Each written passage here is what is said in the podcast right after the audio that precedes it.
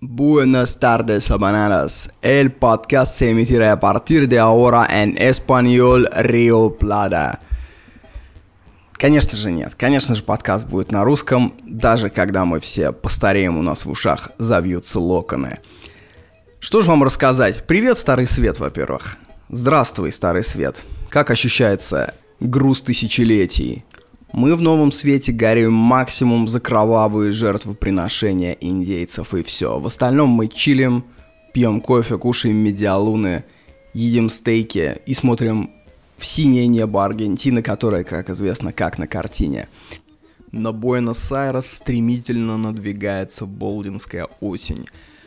Прямо под моим окном растут клены, растут платаны, черт их разбери, что растет, и все это неистово золотеет. И я чувствую, что такими темпами недели через полторы-две все будет сусально. В этих широтах сложился такой удивительный микроклимат, что, что при полном золотом параде деревьев на улице, что при осенних классических запахах мокрой листвы и горящих где-то вдалеке степных трав, пролетающих косяков гусей, на улице тепло так, что можно ходить в футболке. То есть вайп октября, одежда августа. Надеюсь, что к концу июня выпадет теплый снег, который будет температура около 15-16 градусов тепла, и мы будем играть в горячие снежки. И пар изо рта будет идти горячий. Мы скатаем тепловика, вставим ему вместо носа авокадо. И при этом можно будет кататься на санях в легкой распашонке – ну да ладно. Чикас Амигос уже месяц, как я в Буэнос-Айресе. Подушка продавилась под форму моей головы. Я могу взять полотенце, не глядя, потому что знаю, где оно висит. Мясник Фиамбрери знает, какой сорт говядины подать. И, собственно говоря, я уже провел первую операцию. Точнее, надо мной провели. Я лежал как жертва доктора Менгеля, и два часа мне тащили ретинированный зуб мудрости. Ретинированный — это спрятанный под десной, который вылез только единым своим кончиком. И даже не под десной, а в челюсти, под костью. И чтобы добраться до этого мерзавца, надо было сломать челюсть, надо было снять верхушку челюсти, раздробить кость и потащить его оттуда. Если бы он рос вертикально вверх, проблем было бы меньше, но он рос практически горизонтально. Если помните, в одном из прошлых подкастов я рассказывал, что такое высококонтекстная культура и низкоконтекстная. И именно по той причине, что в Таиланде высококонтекстная культура, я не решался там удалять зуб мудрости. Потому что я просто боялся, что если что-то пойдет не так, они мне об этом не скажут, потому что боятся потерять лицо.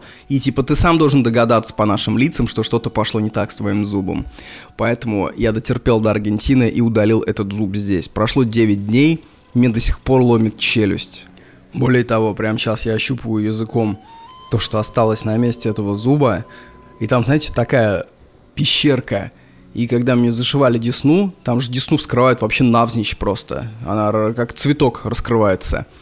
И когда мне ее зашили, а, ее зашили на манер киски. То есть там прям есть такие маленькие половые губы десновые, есть какой-то даже клитор. То есть у меня сейчас во рту просто сбоку вместо зуба мудрости маленькая-маленькая изящная киска. И через 4 часа я поеду снимать швы, и я надеюсь, эта киска распадется. Спойлеры следующего дня. Швы-то сняли, но наложили новые, еще более тугие, поэтому киска осталась, но она стала еще более тугой и узкой. Перед тем, как операция началась, мне вкололи, наверное, раз 12-14 обезболивающее – Просто прокололи всю, как, всего как свиньюшку. И в какой-то момент я чувствую, у меня сердце начало колотиться. Тух -тух -тух -тух -тух -тух. Я говорю, вот, а что там, адреналин, что ли? Он говорит, да. В любом обезболивающем есть адреналин или его аналоги.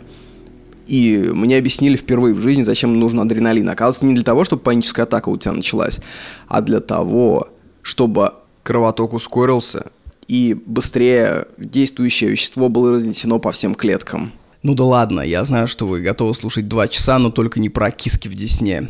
Поэтому, друзья, сегодня великолепный улов. Рыбалка удалась на славу. Две книги, угодившие в обзор, обе они по стандарту 5 звезд. То есть я каждому из вас советую прочитать любую из этих книг, а лучше обе сразу. Ну, сначала немножко я вас потомлю, повожу вокруг кухни. Э, Аргентина. Первым делом, когда приезжаешь в Южную Америку, ты сталкиваешься с ее размерами. Русский человек, ну вообще любой человек из Старого Света вообще плохо представляет размеры Южной Америки. Когда мне говорят, что, слушай, ну ты же в Аргентине, ты же в Америке уже, да? Как там, ты в Штаты собираешься слетать, а в Мексику как слетаешь? Я поначалу как бы думал, ну, наверное, слетаю, да, что там Мексика. А потом я посмотрел, сколько лететь до Мексики, вообще какие расстояния в Южной Америке. Так вот, Перу. Перу находится рядом с нами относительно. Я думал, что, ну, фактически за забором. Оказывается, до Перу лететь 5 часов, до ее столицы Лимы. До Колумбии лететь 6,5 часов из Буэнос-Айреса. До Мексики 9 часов. До Штатов 10 часов. До самых южных, до Калифорнии, до Флориды, до Флориды даже. То есть вы представляете, до Европы лететь 11 часов. То есть по большому счету, что до Европы, что до Соединенных Штатов, здесь одинаковое расстояние. Страна сама по себе гигантская. От юга до севера 5 часов лета. И еще она похожа на Россию своей кластерностью. То есть Европа, Азия, Турция – это все ровно населенные э, земли. То есть ты проезжаешь 30 километров – город, 5 километров выезжаешь, один город переходит в другой. Здесь все иначе. Здесь как в России. Ты выезжаешь из города, а дальше 500 километров пампасов или тайги, и ничего нет. Потом раз, снова кластер, город, вокруг него небольшие э, поселки-сателлиты, дальше снова 600 километров, ничего нет – так устроенный Буэнос-Айрес. Здесь есть Капиталь Федераль, то есть прям сам город, столица, и вокруг него целое, знаете, такое ожерелье мини-городков, до которых идут электрички. И вот эта вот огромная агломерация, миллионов в 20, это есть половина населения страны. Выезжаешь за это, все, пампасы. Все, сеть не ловит, дорог нет, собак нет, вообще чистый космос. 15 атомов на кубический метр – и вы знаете, что я вам хочу рассказать про Аргентину, друзья? Аргентинцы пускают всех, кроме молдаван. Вот для меня это стало удивлением, потому что я не могу понять, чем они провинились.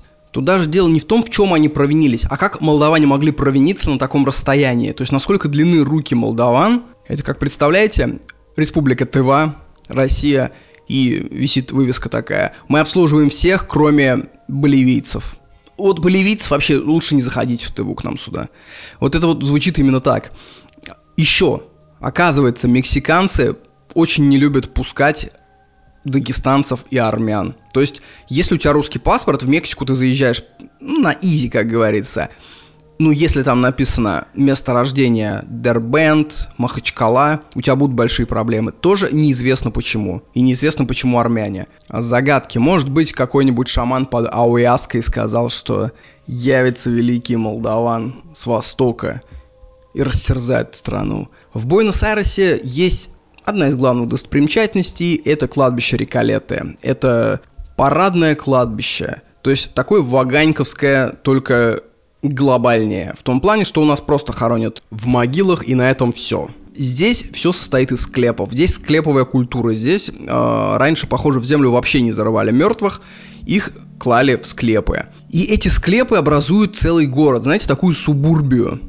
То есть ты идешь по аллейкам, и склепы причем довольно высокие, то есть там 2, 3, 4 иногда этажа, украшенные барельефами, и все заглядывают внутрь, видят там гробы, и все ужасаются, все довольные.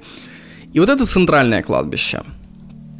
А если ты отъедешь километров 10 на запад от города, ты попадешь на кладбище Ля Чакарита. Это кладбище появилось из-за желтой лихорадки. В конце 19 века в Буэнос-Айрес пришла желтая лихорадка от комаров, и никто не знал, что это за болезнь. И то, что она распространяется комарами, тоже никто не знал. Все думали, ну вдруг как чума. Просто дыхнул, умер. И Закрыли кладбище Реколеты, центральное, и сказали хороните покойников где хотите. Ну и, собственно, открыли кладбище за городом и пустили туда специальный поезд смерти, который каждый день увозил сотни, просто тысячи трупов. Голубой вагон идет, качается, все дела. Сейчас это самое крупное кладбище во всей Аргентине, и оно бесплатное, все как мы любим. И знаете что я вам хочу сказать? Я после этого кладбища потерял аппетит на пару дней. Я вообще давно подметил, что на меня могильные темы действуют антисексуально в плане еды. Любые поминки, это минус 4 дня аппетита. Любые похороны минус неделя для меня. Помню, меня, восьмилетнего постреленка, мама с бабушкой взяли на похороны, хоронили маму одной старой тетки. Тетка сама была старая, а мать ее, ну, вообще чисто архилич. Вот, и э, после похорон, собственно, мы идем, идем. Мама такая, ну что, сынок, хочешь мороженое? Я так смотрю, знаешь, как теленок потерянный так на маму снизу вверх и говорю, да нет, маменька, не хочется что-то. Причем не обязательно, чтобы там были кишки, ситро, текущая из гроба и все вот это. Нет. Мне сама обрядность, сама похоронная стилистика навевает на меня делирий какой-то. Какую-то тоску, причем пищевую тоску. Мне еда кажется немножечко похоронной. Это может идет от того, что раньше еду раскладывали э, в России по могилкам, там, в родительский день, на Пасху, и эта еда начинала тухнуть спустя несколько дней, и я маленький ходил по этим могилам, ну, когда походили там дедов навещать, и вот этот запах у меня ассоциировался с крестами, с этими фотографиями. Здесь ничего такого нет, но само кладбище Ля Чакарита – это антиреклама смерти. Если был бы чемпионат мира по похоронной жути, я думаю, в финале встретились бы аргентинское кладбище Ля Чакарита и любое русское кладбище. Они прям друг друга достойны. Знаете, само кладбище чем-то похоже на Буэнос-Айрес. Тем, что лучшие времена позади. И вот это вот во всем городе это ощущается, что когда-то это был первый мир, когда-то это был южноамериканский Париж – великолепная застройка, соборы, величественные театры, тротуары, это все есть. Но это все пошарпалось о нужду. Вы знаете, как блестящий человек, который вынужден каждый день э, считать, э, может ли он позволить себе прайс такси или нет, он немножко шарпается, его стиль. Вот тут то же самое. Сама по себе, сам по себе город великолепен, но есть ощущение упадка – вот что-то подобное я ощущал в Тбилиси, что когда-то тут была другая цивилизация, вот это вот центр города, сейчас все э, разбомблено. То есть ощущение, что все в упадке. Ну, здесь то же самое, только размах другой. И цивилизация была побольше, и, ну, упадок все-таки, конечно, поменьше, чем в Тбилиси. Но вот эти нотки нуара, они присутствуют. Такой разительный контраст, например, с Турцией, например, с Юго-Восточной Азией – например, с Дубаями, где застраивается все, где видно, что молодая нация поглощает собой пространство, где возводятся мосты, где строятся многоэтажки. Вот этого вот ощущения в Аргентине нет. Ощущение, что это старая богатая дама, которая чинно-благородно доживает свой век. Ля Чакарити на этом кладбище те же самые настроения. То есть склепы великолепные. Вы знаете, а любой из этих склепов, будучи поставлен в российском городе любом, был бы центральной достопримечательностью. То есть насколько они великолепны. Но процентов 70 из них заброшены. Окна разбиты. Гробы стоят в пыли. Кстати, обязательно посмотрите этот подкаст на ютубе. Прямо вот в эту минуту я показываю те самые склепы, те самые гробы. Засовываю камеру куда не следует засовывать. Фотографии лежат на полу с осколками, с бутылками. Гробовая попона упала на пол, и на ней лежат чинарики. Мраморный брельеф скорбеющей девы, воздевающей руки к небу, и рядом недопитая бутылка энергетика. Работники не имеют права заходить в склепы. Это имеют право делать только члены семей, и поэтому многие склепы заброшенные, и десятилетиями туда никто не заходит. И можно через окошечко, а то или через выбитое окошечко посмотреть и окунуться в такую камеру времени. И антиреклама смерти это кладбище, потому что ты начинаешь бояться ощутиться там. У нас на даче раньше был погреб, знаете, э, не в доме, а рядом, ну, на участке стоял такой погребец. То есть э, одноэтажная такая э, конурка, туда заходишь, там полочки, стеллажи, и внизу, собственно, сам погреб. Вот тут то же самое.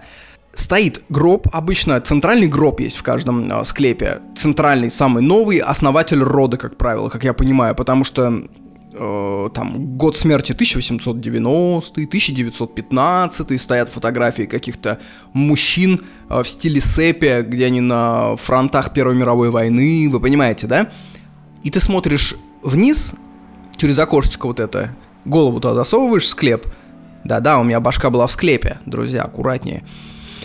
смотришь вниз, и там метров 7 глубины погреб. И все полочки погреба заполнены гробами, ветхими, с обломанными ручками, царапанные, как будто там орудовал могильный кот. Где-то с крышки слетели к чертям собачьим. И ты понимаешь, каково покойнику на низших ярусах. Неуютно, сыро, затхло. И сразу, знаете, тут реклама кремации должна быть, потому что я думал только о кремации на этом кладбище. Вообще христианство, это как говорили знающие люди, секта могильщиков изначально. Была в Риме секта могильщиков, и этот флейвор сохранился до сих пор. Вот эта вот похоронность в христианстве, она везде. Прогуливаясь по Ля Чакарите, я подумал об ЛГБТ. Наверное, ребенок, гуляя по такому кладбищу, получит травму больше, чем от вида целующихся дядь. Ведь пропаганда смерти и похоронности, она по сути калечит психику, трясет ее сильнее, чем ЛГБТ. То есть она прям сотрясает какие-то основы, как зуб мой. Извините, вернусь. Когда ты лежишь на койке, тебе вкручивают элеватор, это, знаете, это как сверло, оно засверливается в зуб, вот туда, прям в кость, и дальше его начинают расшатывать зуб, и ты слышишь, как хрустит кость твоей челюсти, и ты сквозь 15-10 уколов сильным обезболивающим, ты продолжаешь чувствовать боль. То есть масштаб операции такой, что боль не в зубе, а боль в глазу, в ухе, в горле, отдает в грудь. Ноги твоих идут ходуном. Это чисто неврологическая реакция, сам я был абсолютно спокоен. Просто ноги мои шли ходуном, как будто ко мне подключили электроды. Я и говорю врачам, говорю, поглядите, говорю, на нижние конечности, говорю, вас не смущает это? Они говорят, нет. Я говорю, ну тогда работайте. Я говорю, это, я над этим не властен. Женщины после такой операции часто опухают настолько, что у них синяки вылезают на груди, как будто их били. И ты думаешь, твою мать, когда отойдет обезболивающее, я просто буду выть и на стену лезть. И вот тут шатаются такие же основы. И это не только аргентинская похоронность. Русская тоже хороша. Целовать покойников, например. Но это же, по сути, вот для меня кажется, вот честно я вам скажу, если ребенку скажут, иди поцелуй в засос вон того мужичка, он получит травму меньше, чем от поцелуя покойника. Но это никто не запрещает. Похоронность сама по себе травмирует, и я думаю, что если бы были родители за психику в нашем отечестве русском, они бы, конечно, пропаганду похоронности немножко бы прикрыли. Ля Чакарита заканчивается бастионами крепостных стен. Сначала я подумал, что это просто стена, а потом, подходя, я увидел ее масштаб. Это стена высотой метров 12 и толщиной как будто метров 15. Так и, знаете, Великая Китайская стена. Я думал, что это просто стена, думал, ну зачем она такой высоты, как будто кто-то сюда хочет так сильно залезть. Но нет, подойдя, я увидел, что это стеллы, это стена заполнена выемками, ящичками. Вы догадываетесь, чего в этих ящиках уже? Там нихуя не подарки от новогоднего секретного Санты. Там я думал, что прах. Я думал, что это с крематория сжигают прах, и туда кладут, люди приходят, стоят. Нет, это кости. Кости в коробках. То есть, видимо, кому не хватило места на кладбище, они рубят покойника на части или достают из могилы его, когда он уже прогнил, складывают в такую маленькую коробочку, знаете, как в камерах хранения. И вообще все это действительно похоже на камеру хранения в вокзале. То есть твой покойник, твой близкий, может лежать на высоте 10 метров, и ты подходишь, ты до него даже дотянуться не можешь, ты просто смотришь вверх, там такая маленькая выемка на высоте четвертого этажа. И ты туда как бы смотришь и говоришь там «Здорово, дед! Здорово, дядя!» Стучишь, как положено. Удивительно. И все эти склепы тоже находятся, все эти выемки в ужасном состоянии. Кое-где банально из ящиков вываливаются кости, то есть берцовые, черепные, зубы какие-то валяются. И там прям написано «Семья Ромеро», например, там. Вот ящичек, вот ящичек. Наверное, муж с женой. Вот косточка лежит их. Ну, то есть, знаете, трясется психика, трясется.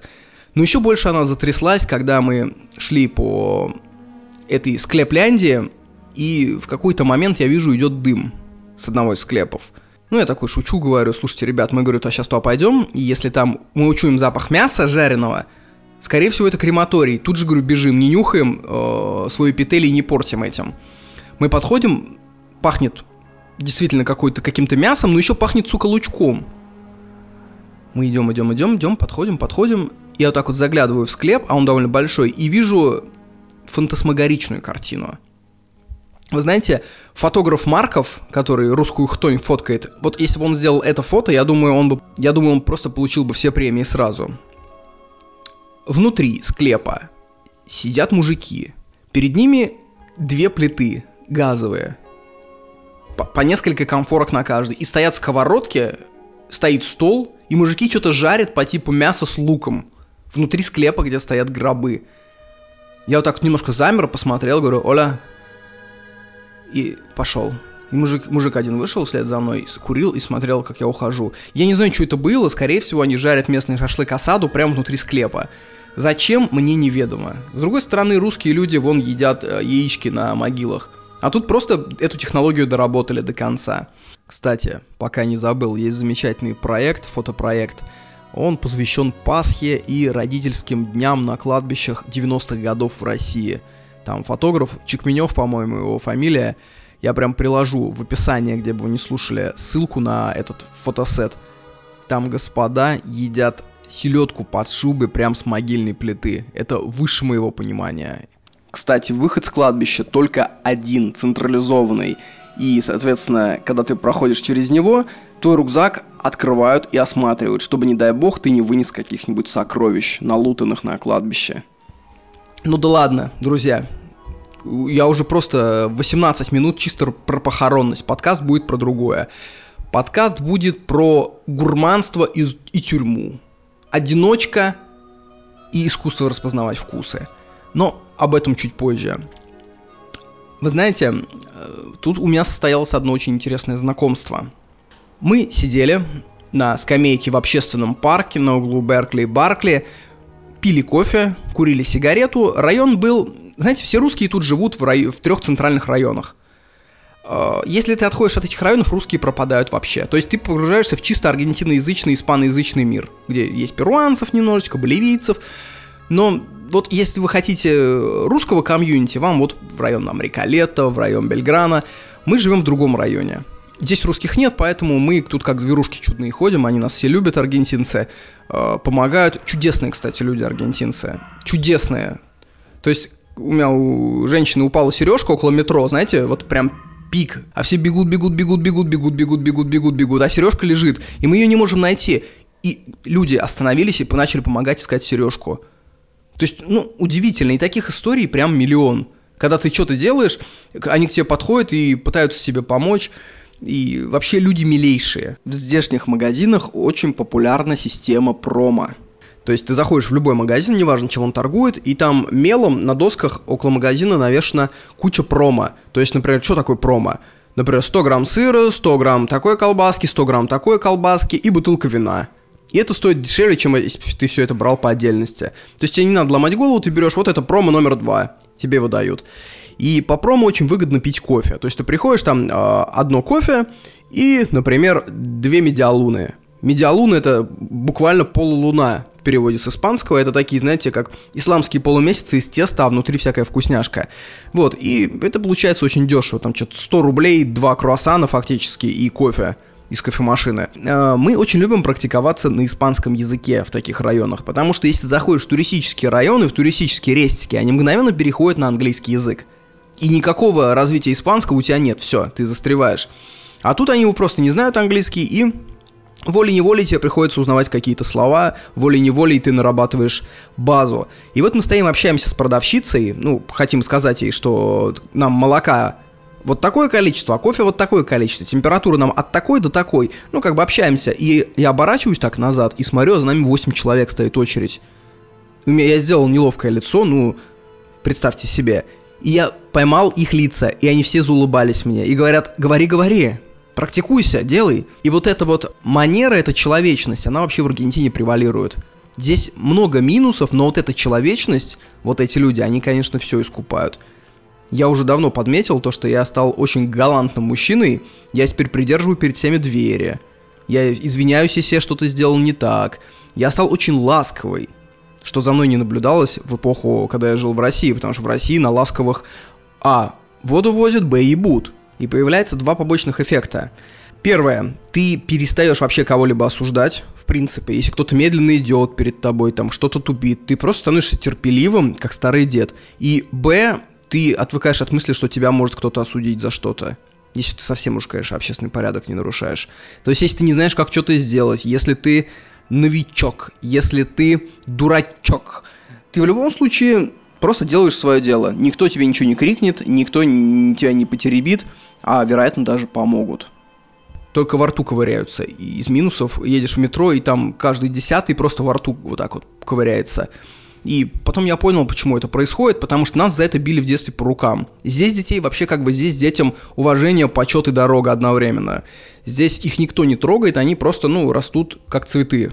И вот эта привычка быть расслабленным, она перерастает в то, что детям же свойственно во рту ковыряться, да, и если их не отучать, в принципе, он может это во взрослую жизнь перенести. И вот поэтому часто едешь в метро, думаешь, ну как тебе вот такими грязными руками вот прям вот, вот трогать десну, ковыряться в зубах. Ну ладно, это, я думаю, издержка, которую мы можем потерпеть. В остальном они великолепные люди. Ну так вот, еще у них часто висят таблички, кругом граффити с надписью «Nuestras Malvinas», то есть Мальвины наши, буквально. Ну, вы, наверное, в курсе, да? Фолкленды, Мальвины, у них э, статус такой крымский. Вот. И хочется им сказать, аргентинцам, ребята, не лезьте туда, хорошо живете, все у вас есть, не трогайте, в этот ящик не залезайте. Как тебя зовут? Эрнандо? Не нужны тебе такие острова, Эрнандо. Поверь мне. Берегите себя, амигос. В одном из таких районов мы сидели на скамейке в общественном парке, пили кофе.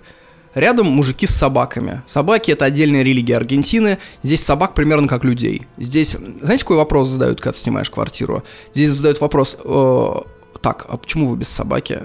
С вами что-то не так? Вы болеете? А, вам нельзя собаку, у вас аллергия. О, сожалеем. Здесь собака это база. Это просто база. Это как у нас тетки спрашивают, э, почему не родила в 30 лет женщину. Тут спрашивают, а где твой кукер-спаниель? Почему? Дом без собачки, горе большое. Темно в этом доме.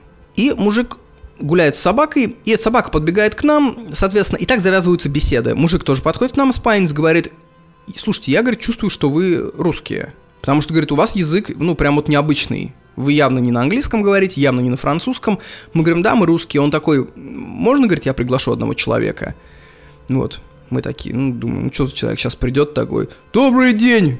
Мое имя Евгений Пригожин, может быть, слышали? Я приглашаю вас вступить в ЧВК «Вагнер». Нет. Он звонит куда-то, и минут через пять к нам бодро ковыляет 75-летняя старушка. Подходит и на ломаном русском – говорит «Здравствуйте». Кто она такая? Ее зовут Нелли. В 1936 году ее родители уехали из Волынской области, ныне территория Украины.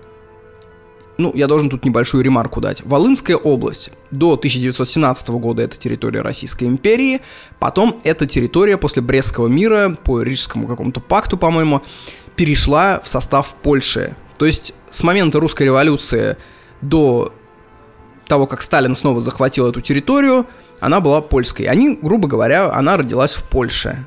Вот, но она как бы говорит на трех языках, русский, польский, украинский. Дома, говорит, мы говорили по-русски. Это Западная Украина. Ее родители мигрировали в 1936 году в Аргентину. А, через три года пришел Сталин туда, в Волынскую область.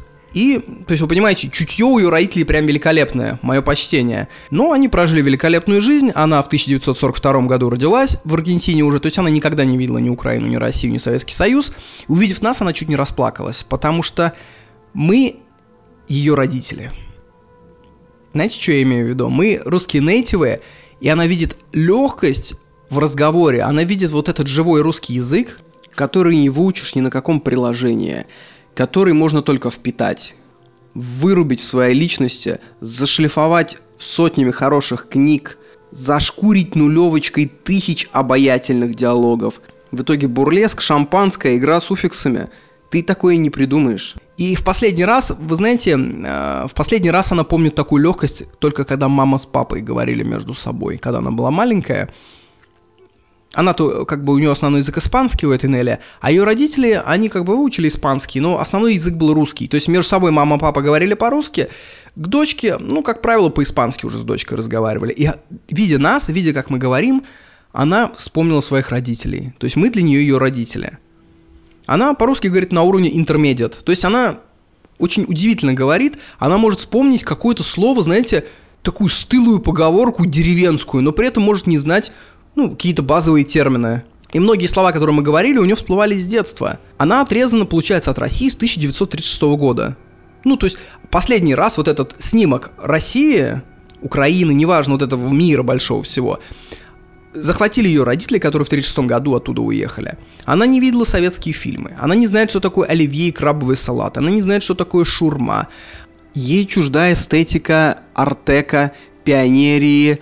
Пять минут, пять минут. Руссо туристо облика морале. Дорогие россияне. Между первой и второй промежуток нет совсем. Ой, да на Москву покорять уехала. Ну да, в Забайкале служил два года механом. Понравилось? Полезного много. Какая гадость, это ваша заливная рыба. А мы идем на север, а мы идем на север. Я сошла с ума, я сошла с ума, мне нужна она, мне нужна она. Перемен требуют наши сердца. Я, Вань, такую же хочу. Она не представляет э, вообще никакие советские реалии, на которых выросли наши родители, которые мы впитали. Я в какой-то момент говорю, слушайте, а если мы попробуем такое сделать? Питание через поколение. То есть мы вам приготовим крабовый салат, например. Оливье. Ну что, какая советская кулинария? Что она пропустила? Что если поставить ей, например, «Приключения Шурика» или «Бриллиантовую руку»? Ну, с переводом на испанский, конечно. Она все это поймет или нет? Потому что она помнит квас, галушки, варенье, вот ту эпоху. Такая не советская русская, ведь ее родители, они из Российской империи, по большому счету. Вот. И у нас очень такие удивительные разговоры лились на испано-русском языке. Вот этот чувак, который ее позвал, дядька, он же тоже с нами стоял. Три часа мы беседовали. То есть три часа он просто стоял и с удовольствием с нами толковал. Э, он там свое объяснял, какие там течения вокруг рядом есть. Но не суть важно. Чтобы вы поняли аргентинские реалии, э, вот вам немножко про их президента, про их элиту. Кристина Киршнер, она была президентом до 2015 года, сменила на этом посту своего супруга. Нормально, да? И основали они целое такое движение киршнеризм. Мы сейчас этого касаться не будем, это тема отдельного разговора, но аргентинцы прогрессивные считают ее варюгой. И они мне, вот эти вот э, Нелли и вот этот мужчина, они мне, знаете, с горячностью, с горячностью штаба Навального говорили, какая, какая она варюга, и говорят, что у нее пенсия, вы представьте себе, она живет на 22 тысячи долларов в месяц. Хотя средняя пенсия в Аргентине там 400. Она говорит, вы представляете, 22 тысячи долларов в месяц. И смотрит мне в лицо, типа, ужасно, наворовала. А у меня, знаете, у меня вообще никаких реакций. Я засмеялся, я говорю, вы знаете, говорю, у нас настоящая элита, наши власть имущие, говорю, они э, за один перевоз своих собак просто там постричься, они, говорю, потратят в 10 раз больше, чем Кристина Киршнер за год просто и вот имеет. То есть вы, ребят, говорю, оторваны от реального насилия, от реального хасла, от реального воровства. Вот у них, знаете, такой вот, такая детская какая-то непосредственность, что как можно представить, 22 тысячи долларов в месяц наворовала. Ну, у нас это даже не уровень, я не знаю, какого-нибудь э, областного депутата город Псков. Я думаю, он больше имеет наворованными раз в 10, чем вот эти 22 тысячи долларов. У них более тонкая кожа, они менее лояльны к насилию, к государственному насилию. Вот все-таки мы, вот наши предки, наши родители закалились в этом насилии, в этом произволе, и поэтому просто это не изумляет уже. Ну да ладно, про Аргентину я вообще хочу прочитать целую книгу какую-нибудь большую про ее историю, про здешние реалии, но пока ничего не нахожу. Либо совершенно общие книги, либо книги, не переведенные на русский, на испанском, э, которые описывают там, знаете, стык пиранизма с киршнеризмом. Я к такому пока не готов. Я хочу что-то среднее. Если кто знает, советуйте. Ну что, переходим к книге, наконец-таки. Первая книга этого выпуска – это книга про еду. Это книга, которую я вообще буду рекомендовать всем, потому что про еду, про вкус и про обоняние мы думаем категорически мало. Ну, просто вот так для затравки. Почему людям нравятся вонючие сыры? Ведь вонючий сыр во многом буквально это аромат, и прям по базе, если смотреть, а аромат э, немытое тело. Это реально в базе есть такой аромат, когда мы обсуждаем сыры. Э, лимбургский сыр – то есть он не просто похож на аромат немытого тела, а бактерия, которая участвует в его синтезе, живет в подмышках и в паху человека. То есть вы буквально едите вот это. Почему же люди это едят? Потому что тут надо немножко отвлечься. Есть два вида обоняния у людей. Ортоназальное и ретроназальное. Ортоназальное это когда ты нюхаешь, ну, например, я тебе подам какое-нибудь блюдо, ты его понюхаешь. Это ортоназальное, прямое. Ретроназальное – это когда ты уже что-то взял в рот, и в этот момент ты выдыхаешь и вторично ощущаешь запах. И этот запах совершенно другой.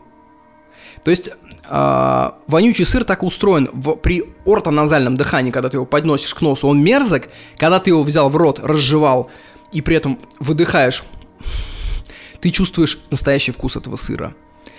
Вы попробуйте как-нибудь кушать еду и не выдыхать в этот момент. Вы сразу увидите, что вкус раз в 5 уменьшен. Такой механизм, видимо, действует только у людей. Поэтому собаки, ну, условно, они мясо едят не пережевывая комками, потому что они, в принципе, не так зависимы от вкуса. Они понимают, что это калории и все. То есть они почувствовали запах обычным способом, а вкус у них во рту меньше генерируется. Есть вообще 20 запахов базовых, которые мы чуем одинаково. Остальное мы даже, судя по всему, ощущаем по-разному. Потому что все это зависит от строения эпителия в носу. И эпителий этот, ну, как и все, собственно, все клетки, они все индивидуальные. То есть мы с тобой вдвоем, например, знаем, что вот это запах кофе, но мы никогда не сможем понять, одинаково ли мы его чувствуем. Вот в чем деталь. Э, поэтому берутся, берется вот эта вся вкусовщина. Мне, например, нравится запах бензина и краски. Есть люди, которым от этого плохо. Мне плохо от запаха духов. То есть все эти акс-эффекты, то есть когда я вижу надушенного человека, когда я его ощущаю, мне становится нехорошо. Притом, у человека нюх не хуже, чем у собаки, оказывается. Но Почему собаку используют для поиска наркотиков, для всех этих благоугодных дел? Потому что собака ползет по земле. Она, видите, она прям склоняется и нюхает. Мы, у нас нос находится очень далеко от земли. Вот поэтому мы уже не нюхаем наркотики, мы непригодны для этого дела. И второй нюанс, почему мы не нюхаем. Потому что мы очень сильно завязаны на зрение. Тут больше вопрос концентрации, чем вопрос аппаратный. То есть аппараты у нас одинаково, но мы не используем аппарат нюха. Собака, судя по всему, видит, но большинство увиденного она не осмысляет. Для нее многое вокруг – это ну, тупо геометрические фигуры. Она выделяет что-то важное и все. То есть, если вы думаете, что собака смотрит на плиту э, варочную или на стол и говорит «вот это стол», она так не делает. Для нее это просто геометрическая фигура. Есть такая болезнь у людей, очень редкая, проявляется, когда нарушается связь между зрительным нервом и эмоциональными центрами мозга. То есть человек не теряет зрение, он все видит, но он не понимает, что он видит. То есть он видит просто э, совокупность линий, кривых, прямых, геометрические фигуры, но он не может, ему надо прям очень сильно начинать думать, что это такое. Так, это стол или это конь? Так, ну погоди, конь, он как, он все-таки, там такие четыре ножки, стой, у стола тоже четыре ножки. Твою мать, это конь или это стол? Вот собака во многом видит так. Она просто не разбирает, и поэтому она не тратит на это концентрацию. Она концентрируется на запахе. То есть любой слепой, ползающий по земле, будет чувствовать запах не хуже собаки. В этом интерес. Это, знаете, вот почему, вот как я могу объяснить, почему мы запахи плохо чувствуем, потому что мы на них не концентрируемся. Вот, например, ты по-любому ощущаешь пятку – очень хорошо, у тебя нет с этим никаких проблем аппаратно, да, с ощущением пятки. Но вспомни последний раз, когда ты ощущал пятку. Ну, сейчас ты можешь сконцентрироваться на пятке и такой, ого, да это пятка. Но обычно мы об этом не думаем. Обычно мы занимаемся более интересными вещами из-за того, что у нас очень мощный мозг, и мы как бы понимаем все, что вокруг нас происходит. Ну, любая деталь, ты смотришь, ты понимаешь, что это, какова это предыстория, как это здесь появилось, э, как это можно использовать. Мы во многом витаем в своих мыслях, вот в этих, в осмыслении увиденного, и остальные чувства у нас из-за этого остаются неохваченными. Исследователь, автор книги, он долго работал с аденостероном. Это такое вещество по запаху похоже на мочу. Какие-то люди могут его чувствовать, какие-то нет. У него не было э, чувствительности этого аппарата, препарата. Но в один день он, работая с ним, начал чувствовать какой-то запах мальчишки, знаете, как вот кто-то подсал под нос на губу.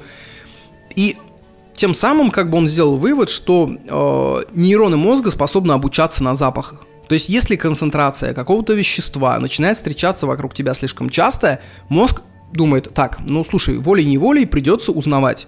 как знаете, когда попадаешь в компанию, если эта компания левая, ты даже не э, заморачиваешься узнаванием людей. Там, о, здорово, Степан, Николай, Альфиса.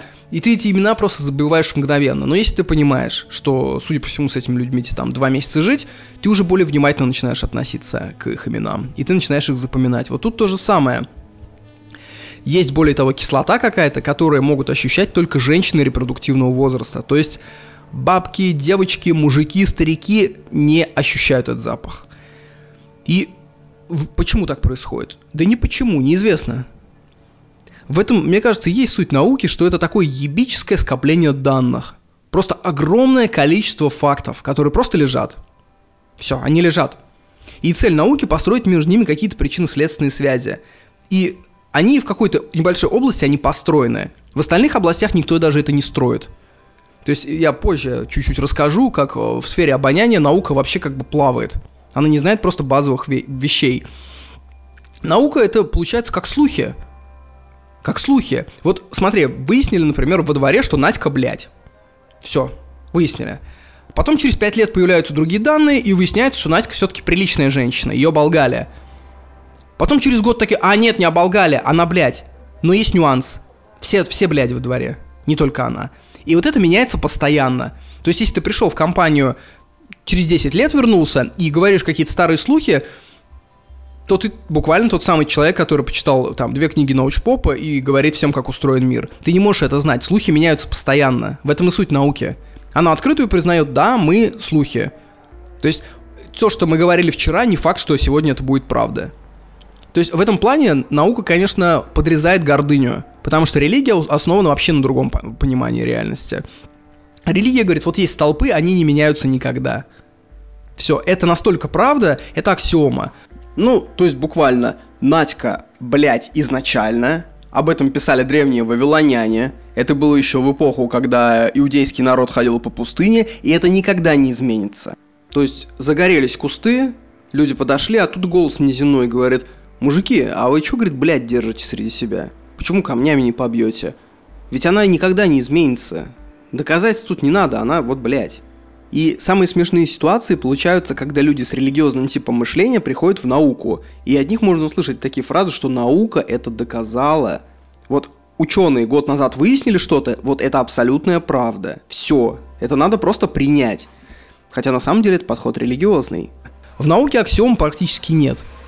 Поэтому, э, говоря о науке, вообще надо всегда понимать, что мы бодяжим гипотезами, мы бодяжим слухами, которые меняются, отменяют друг друга, которые соединяются самым причудливым образом. Но есть слухи, которые уже утверждены официально в науке. Вот, например, ты приходишь в компанию, которой ты не был 10 лет, но ты знаешь, что дядя Миша Полковник помер в 99-м. Вряд ли через 10 лет это изменится. Этот факт. Ты можешь говорить об этом уверенно. Это вот такой же научный факт, как, например, то, что Анды древнее Уральских гор, условно. И задача любого шаристого человека, который в мире около науки вот так вертится, его задача отличить окончательные слухи от временных. То есть отличить Надька, блядь, от дядь Миш полковник умер. И вот такой человек как бы по умолчанию ерунды намолотит куда меньше. Ну, мы еще вернемся к науке, там еще будет э, прям интересный пассаж. Ну, во-первых, про вкус. Вот когда мы едим какой-то продукт, надо всегда понимать, это такой сейчас, знаете, экзистенциальный разъеб, что вкус – это настолько сложный процесс, который создается вообще не во рту. А, непосредственно сосочки языка, которые чувствуют там сладкое, кислое, соленое, а, они создают там процентов 15 вкуса всего. Остальное откуда берется? С эпителия носа, запах, с глаз, что ты видишь, как выглядит еда, с ушей, что тебе говорят – с твоих мыслей, с твоей усталости, с социальных связей, с кем ты ешь, в каком состоянии, при какой температуре. И все это мы не ощущаем. Это все идет в мозг, знаете, совокупность всех этих сигналов, она вся идет в мозг. Условно, там гусеница ползет по колену, э, там играет, э, поет Анджелина Джоли, здесь, например, там какой-то пес на улице, старьевщик едет через громкоговоритель, рассказывает, что надо вынести старые вещи у меня там болит рука, и это все сигналы, все эти сырые данные идут в мозг. Мозг абсолютно ведет себя как взбаламошный художник. Он просто половину выбрасывает, половину берет, дорисовывает какие-то свои связи, и получается продукт, который мы называем вкусом еды. Вот эта котлета, она вот такая по вкусу. И дальше мы что делаем? Мы проецируем вот то, что слепил наш мозг, на котлету обратно. Мы говорим, котлета вот такого вкуса, но она не такого вкуса, она вообще другого вкуса. То есть мы едим вторичный переработанный продукт и говорим, что он такой изначально. И вот в этом есть э, главный юмор сознания, что ли. Я не знаю, главный парадокс сознания. Поэтому вообще надо по-хорошему осознанный пацан, он избавляется от выражения вот эта еда такого вкуса, это кино вот такое. Он всегда говорит, я сейчас ощутил это вот таким. Как бы не рассказывайте это в Инстаграме, не хватало еще вот этой волны. Э, когда ты пьешь вино с друзьями, вкус вина, вот непосредственно то, что ощущаешь сосочками, это на самом деле такой маленький мизерный вкус. Остальное это устал ли ты, болят ли у тебя ноги, кто с тобой пьет, какой в помещении свет, мерцает ли галогеновая лампа или там теплый ламповый, что ты вчера читал, не кричали ли на тебя, нет ли плохих новостей, не жмет ли тебе джинса живот, банально. Короче, не нейросети делают все нереальным, а наш мозг. Когда говорят, что фотография не передает реальность, нет. Фотография как раз передает реальность 100% правильно, потому что это просто оптика. Реальность наш мозг плохо передает. Если тебе что-то не нравится, дело, скорее всего, не в продукте, а в другом. Я думаю, в этот год, э, в 22-й, 23-й, вот этот военный, я не знаю, первый год, многие люди поменяли свои предпочтения. То есть прежние музыканты, авторы, видеоблогеры перестали вкатывать, а другие неожиданно начали вкатывать. Не потому что блогеры изменились, а потому что фон внутри тебя изменился. Не автор и музыкант испортился, а на другой эмоциональный фон, который изменился, ложится теперь другое.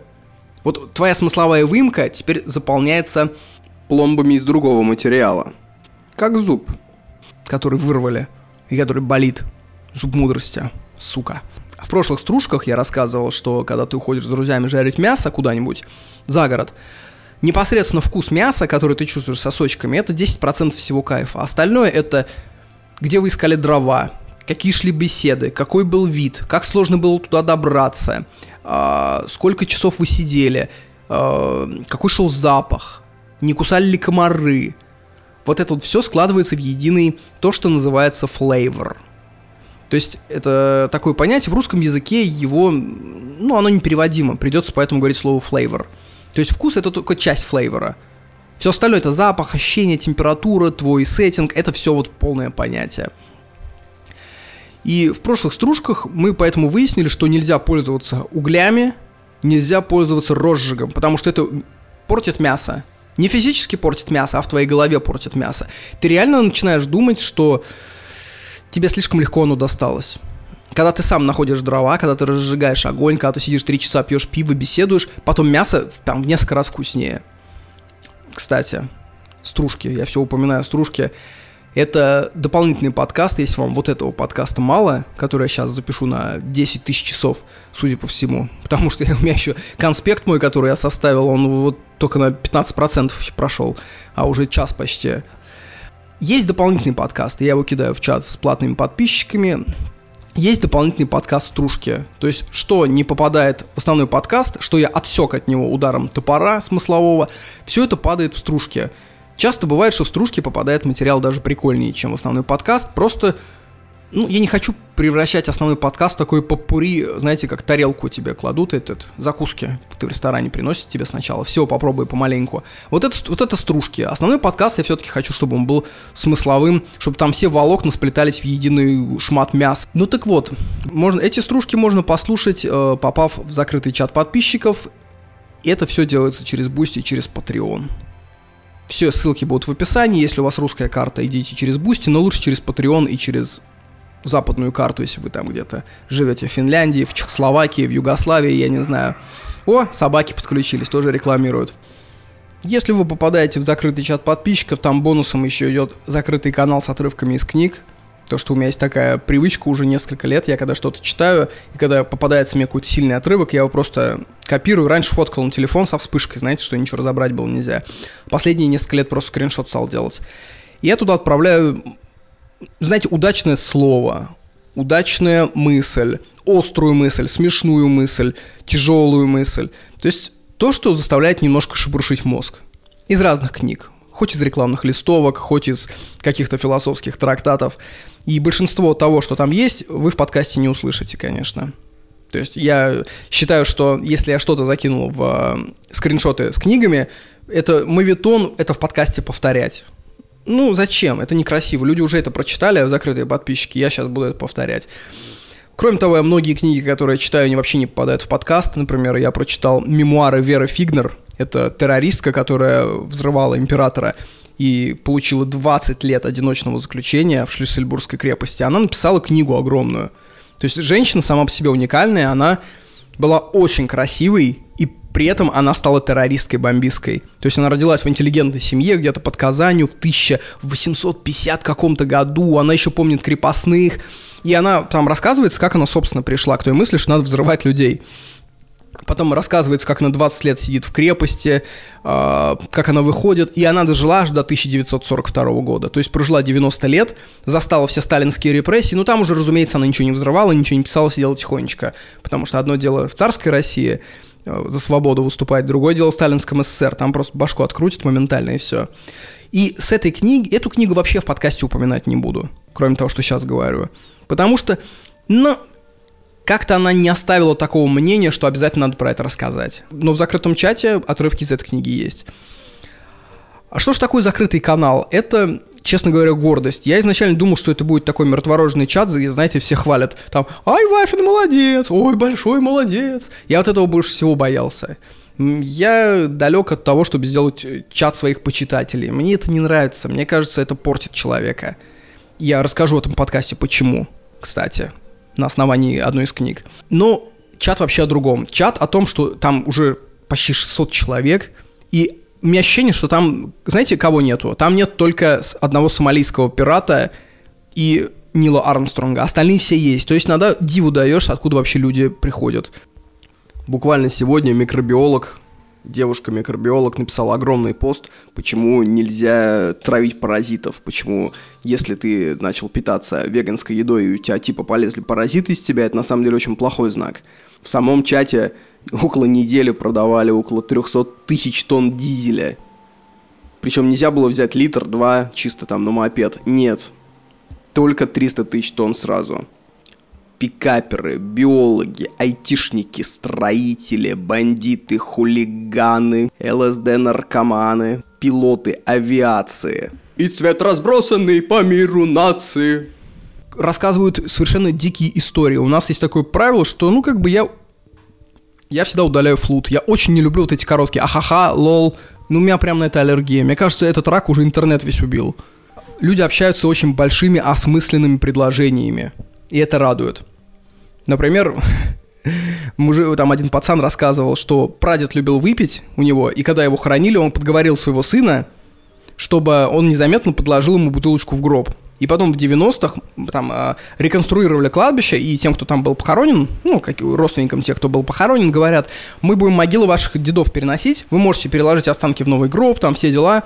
И вот когда раскапывали этот гроб, обнаружили бутылку советского периода, там, 80-х годов, такая капсула времени в гробу. И копатели, вот эти эксгуматорщики, они такие, разрешите выпить, ну, пожалуйста. И прям пили, прям довольны, говорят, настоящая советская водка. Такую уже не разливают, прям в гробу лежала там 40 лет. И вот такие вот истории, и не только такие. Прям люди рассказывают, знаете, мясо. Вот это радует, друзья. Если поэтому вы человек достойный, если вы не будете брониться и флудить, жду в чате. Особенно хорошо стало сейчас, когда специально обученные мастера подводят итоги дня. В больших чатах, а наш чат, наверное, уже перешагнул порядок большого, потому что там 600 почти подписчиков. В больших чатах возникает проблема. Вот весь день ты гонял беса, подписывал документы, э, вытирал то, что соргнул ребенок, отжимался, читал книги. Заходишь вечером в чат, там 750 новых сообщений. Все классные, все хорошие, но читать у тебя их силы нет. Так вот, мы запустили дайджесты. Специально обученный мастер собирает все важное, о чем говорилось за сутки в чате. Ссылки, шутки, ссылки на самые залайканные сообщения. И все это выходит каждый вечер в виде дайджеста. И если у тебя нет времени все читать, ты просто раз прочитал дайджест, как изящный господин, вечером или утром покупает газету. Здесь в Аргентине, кстати, это до сих пор живо. деды сидят, читают газеты, курят сигары и пьют кофе, как будто 70-е годы еще никуда не ушли. В общем, инновациями бьет источник. А касаемо стружек, ждите выпуска минут под 40. 35. Раньше первые подкасты были такого размера. Во-первых, э, я расскажу про новый способ искать книги. Я впервые попробовал найти книгу через э, нейросеть. Я вбил э, десяток книг, которые мне понравились по тематикам. Например, там Бабаев про Африку, Роган про арабов. Я сказал, найди мне что-то такое, но про Индию. Вот такой подход в этом же стиле. И дальше дело за малым смотреть, есть ли переводы этих книг, и э, смотреть отзывы. И таким образом я нашел одну очень любопытную книгу. И про нее я расскажу в стружках. Кроме этого, там будет про медитацию неандертальцев, там будет про аргентинские э, городские словечки, любопытные явления, а также небольшой тейк, почему средний класс новоявленной. Все эти айтишники и жены такие тревожные. Ну и еще спиток рассуждений. Все, ладно, дорекламировался уже. Зуб опять разболелся. Все, все ссылки в описании, где бы вы не слушали этот подкаст, в описании все будет. Давайте дальше про вкус. Сенсорно-специфическое насыщение. Это та штука, которая отвечает за твое несчастье по жизни. Короче, какие-то нейроны в головном мозге реагируют на сахар. Какие-то реагируют на кислоту, какие-то на капсаицин, это перец, острота. Я еще раз говорю, я не про язык сейчас говорю, а про мозг. То есть эти все э, нейроны, они имеют свою, свой лимит какой-то. То есть они банально теряют чувствительность, когда ты их стимулируешь. Но это все так в мире устроено. Чем больше ты что-то теребишь, стимулируешь, тем более нечувствительным становится этот орган. То есть живешь ты жизнь тяжелая нашел какой-то процесс, который тебе очень нравится, ты получаешь от него удовольствие, но с каждым разом все меньше, меньше, меньше, меньше, пока ты не теряешь к этому интересу и тебе приходится искать что-то новое. Вот возьмем Сигу, да? Первая затяжка дает 70% кайфа от всего курения за день, сколько бы ты сигарет не скурил. Первая затяжка первой сигареты. Вторая затяжка, оставшиеся 15%. Третья 5%. Следующая там 1%, 0,5%. То есть, по большому счету, рациональный человек, он затягивается два раза с сиги. Хорошо затягивается и выбрасывает сигу.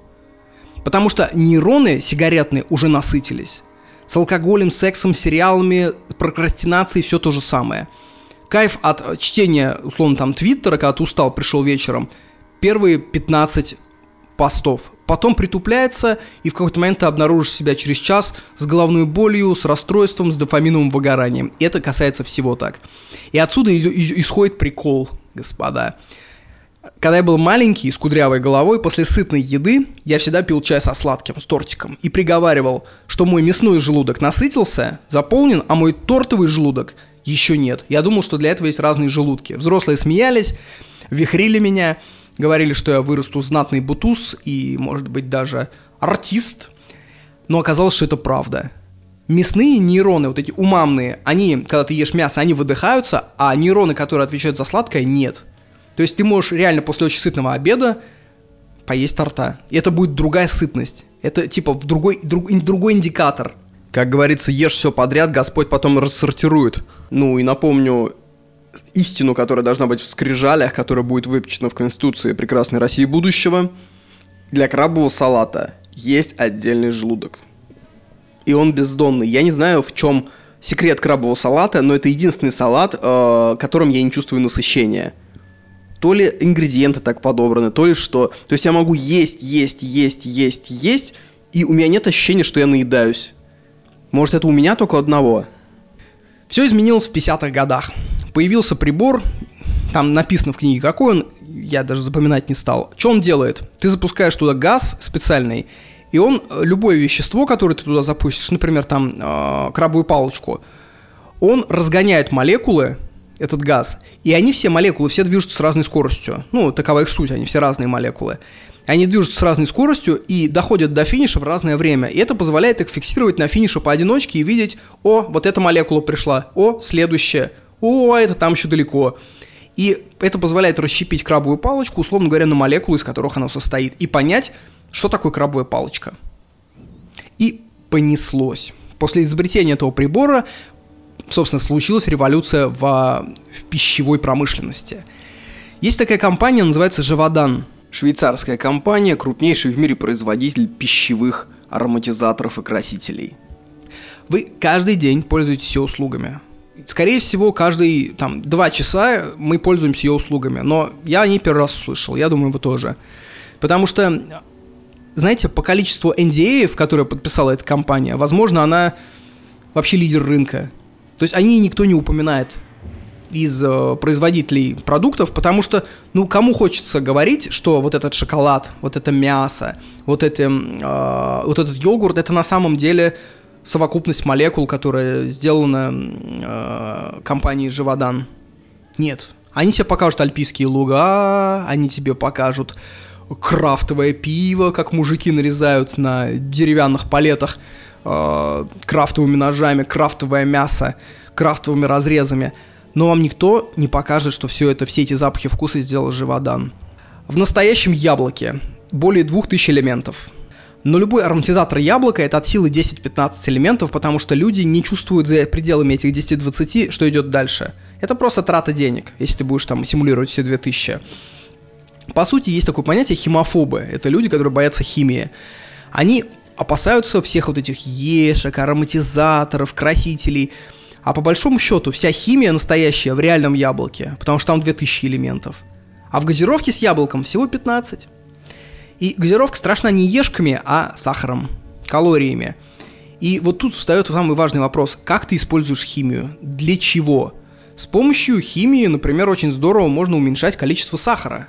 Они добавляют в клубнику аромат, допустим, карамели. Карамель ассоциируется у нас со сладким вкусом. И то есть, когда ты ешь э, клубнику, клубничный йогурт с привкусом карамели, тебе кажется, что он более сладкий, чем есть на самом деле. Значит, можно уменьшить количество сахара, условно на 30%. Это, это мощно. Но люди химофобы, которые боятся любой ешки, они, например, с удовольствием лопают сухофрукты. А хотя сухофрукты это чисто калорийная сахарная бомба. Если выбирать йогурт с ешками, с уменьшенным сахаром или сухофрукты, то лучше я съем такой йогурт с химией. Это более полезно, потому что химия везде одинаковая, это чисто молекулы по большому счету, что химия с, э, красители в яблоке, что красители в яблочном сиропе хорошего качества, подчеркиваю, хорошего качества, это одно и то же. Многим людям действительно кажется, что в этих компаниях работают какие-то чернокнижники, которые синтезируют молекулы, которых не существует в реальности. Специальные онкомолекулы, которые просачиваются в мозг заставляют тебя любить члены, не любить президента, делают музыку шамана немелодичной. На самом деле все молекулы одинаковые. То же самое, кстати, с ГМО происходит. По большому счету, я как для себя понял, ГМО это когда у тебя есть 500 кроссовок, ты хочешь пойти погулять, и тебе нужно найти пару по размеру. Там кроссовки 36 49 размера. Раньше ты влезал в каждые кроссовки, мерил такие, не, великоватые, следующие померю. А сейчас на, каждую, на каждой кроссовке наклеили бирку. И ты такой, о, я вижу 4 пары с размером там 41, это мое, вот я их 4 померю, а остальные даже трогать не буду. Это чисто просто экономия времени. Генам на самом деле похер, как их тасуют. Радиации облучают семена, как раньше. Или технологично в виде ГМО. Это просто способ перебора, способ тасовки, как карты.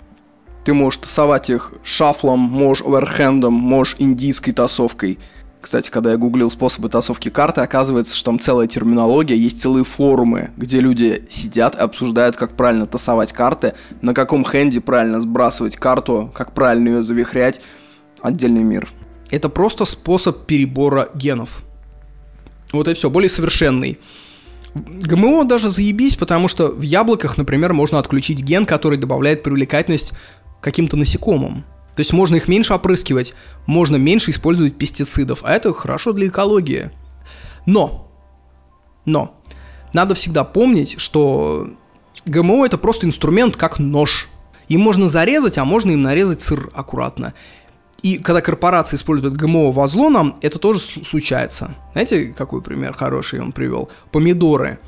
Когда я был маленький, я всегда удивлялся, почему старухи так помешаны на помидорах в садовых участках. То есть они прям встречаются, старушки, первые обсуждают там колени больные, больные там зуб мудрости у кого удалили, Потом начинаются базары за помидоры. Это может длиться 2-3 часа. Я думал, почему помидоры? Почему не лук? Почему не огурцы? Ответ такой. Прогресс уничтожил помидоры, поэтому тебе остается выращивать их самому. Что случилось в 70-х годах?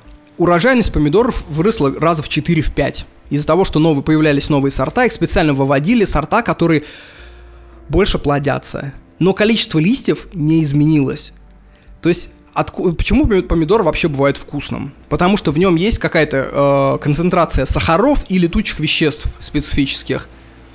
И когда, ну тут банальная математика, когда раньше на одном кусте помидор висело 10 плодов, все, что выработают листья, все идет на эти 10 плодов. Сейчас там висит 40 плодов.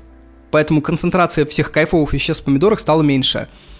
Зато это позволило уменьшить на них цену. Это позволило сделать так, что э, рынок порешал так, что мы будем есть невкусные помидоры, но дешевые. Если ты хочешь помидоры не пластиковые, у тебя есть выбор платить там в 5-6 раз больше за сорта, которые э, на куст выращивают до сих пор 15 плодов. Но ты же должен компенсировать фермеру эту разницу. Он же не своего кармана должен выращивать меньше плодов, потому что тебе хочется вкусные помидоры. Это такая генетика, которую корпорации используют скорее во зло. Даже не то, что корпорации, рынок вот так вот порешал. Настоящие помидоры до сих пор остались на даче у меня, в Поволжье. Потому что в Турции, в Аргентине они просто, ну, нормальные. В Таиланде они паршивые. В России они паршивые. Только на даче в Поволжье помидоры сахарятся и разламываются.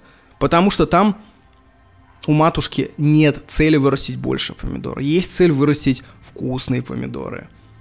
Вот и все. Поэтому старушки были правы. Я думаю, вообще по жизни я буду все чаще эту фразу произносить. Так вот, компания Живодан. Ты приходишь туда как клиент. Допустим, ты говоришь, мы запускаем новые йогурты со вкусом клубники. Я хочу аромат и вкус клубники. Они тебе говорят, у нас есть 15 готовых видов ароматизаторов клубники.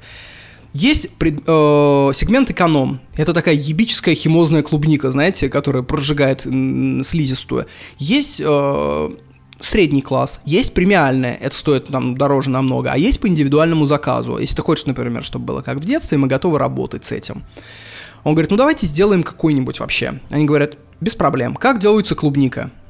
Берется этилбутырат из бутылочки. Это жесткий фруктовый аромат. Чисто вот фруктовый. Это верхняя нота. Верхняя нота – это то, что всегда первым бьет в нос, но быстро испаряется. Наносят на специальную бумажку. Потом берут из бутылочки цисгексанол. Это молекула, которая придает запах свежескошенной травы. Это зеленая нота. Тут еще такая деталь, что клубника, самая реальная клубника, на вкус никакая. Это такой инсайт великий.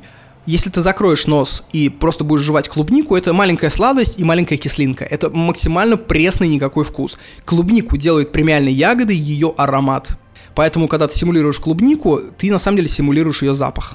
Дальше после аромата свежескошенной травы добавляется фуранеол. Это карамельная сладость, это так называемая нижняя нота. Это то, что приходит в послевкусии и длится долго.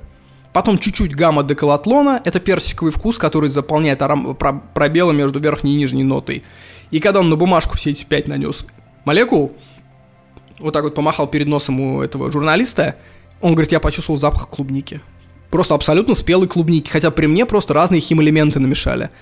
Вот это так и работает. И реальная клубника, по большому счету, она именно из этого и состоит. Это фуранеол, это цисгексанол, это этилбутарат. Если вы думаете, что клубника это какая-то магия, нет, это вот эти вещества. Просто там еще несколько тысяч веществ других, которые, ну, в мизерных количествах их невыгодно симулировать.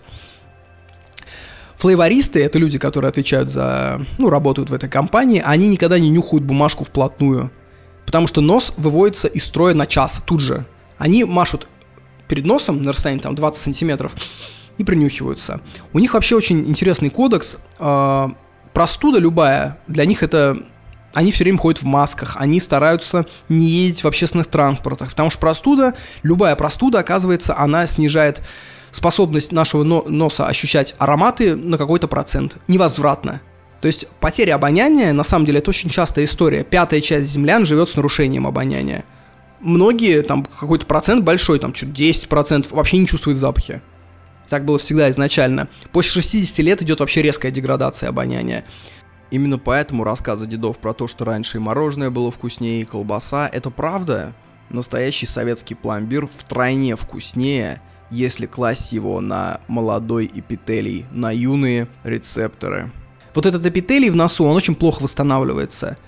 Ну так вот, в чем стоит работа этих флейвористов? А у них часть э, их проекта, они, например, ищут новые сочетания. То есть, представляешь, у кого-то есть работа, он такой, м-м, так, понедельник, сука, надо вставать. Он встает, кушает и едет в цитрусовый питомник в Калифорнии, где крупнейший цитрусовый питомник в мире, нюхает разные ароматы, думает, ага, это вот можно усилить, это э, там ослабить.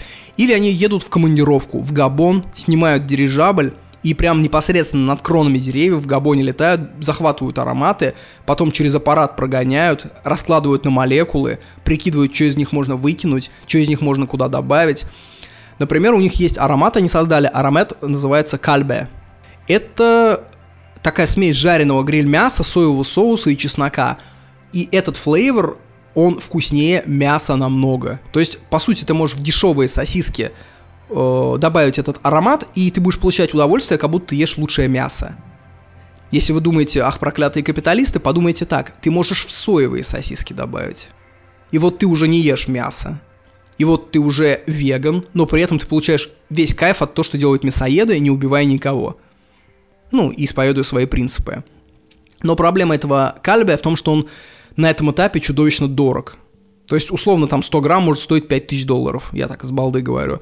Что э, по такой цене ты его никуда не добавишь. Никакое блюдо не будет рентабельным. Есть только, я не знаю, там собирать миллионеров, э, заказывать Еву Эльфи, намазывать ее этим кальбе и слизывать в чаде кутежа. Я не знаю, только это. Я уже сказал, что старики теряют потихоньку свой аромат с возрастом. О, я даже не буду эту фразу удалять, насколько она погано прозвучала. Старики, конечно, приобретают аромат, они теряют обоняние. Поэтому это на самом деле большая проблема, потому что многие продукты, стариков все больше и больше становится в мире, и они многие продукты не могут э, кушать, потому что они для них пресные. Вы говорите, ну так добавь до стариков просто больше этого, э, больше ароматизатора.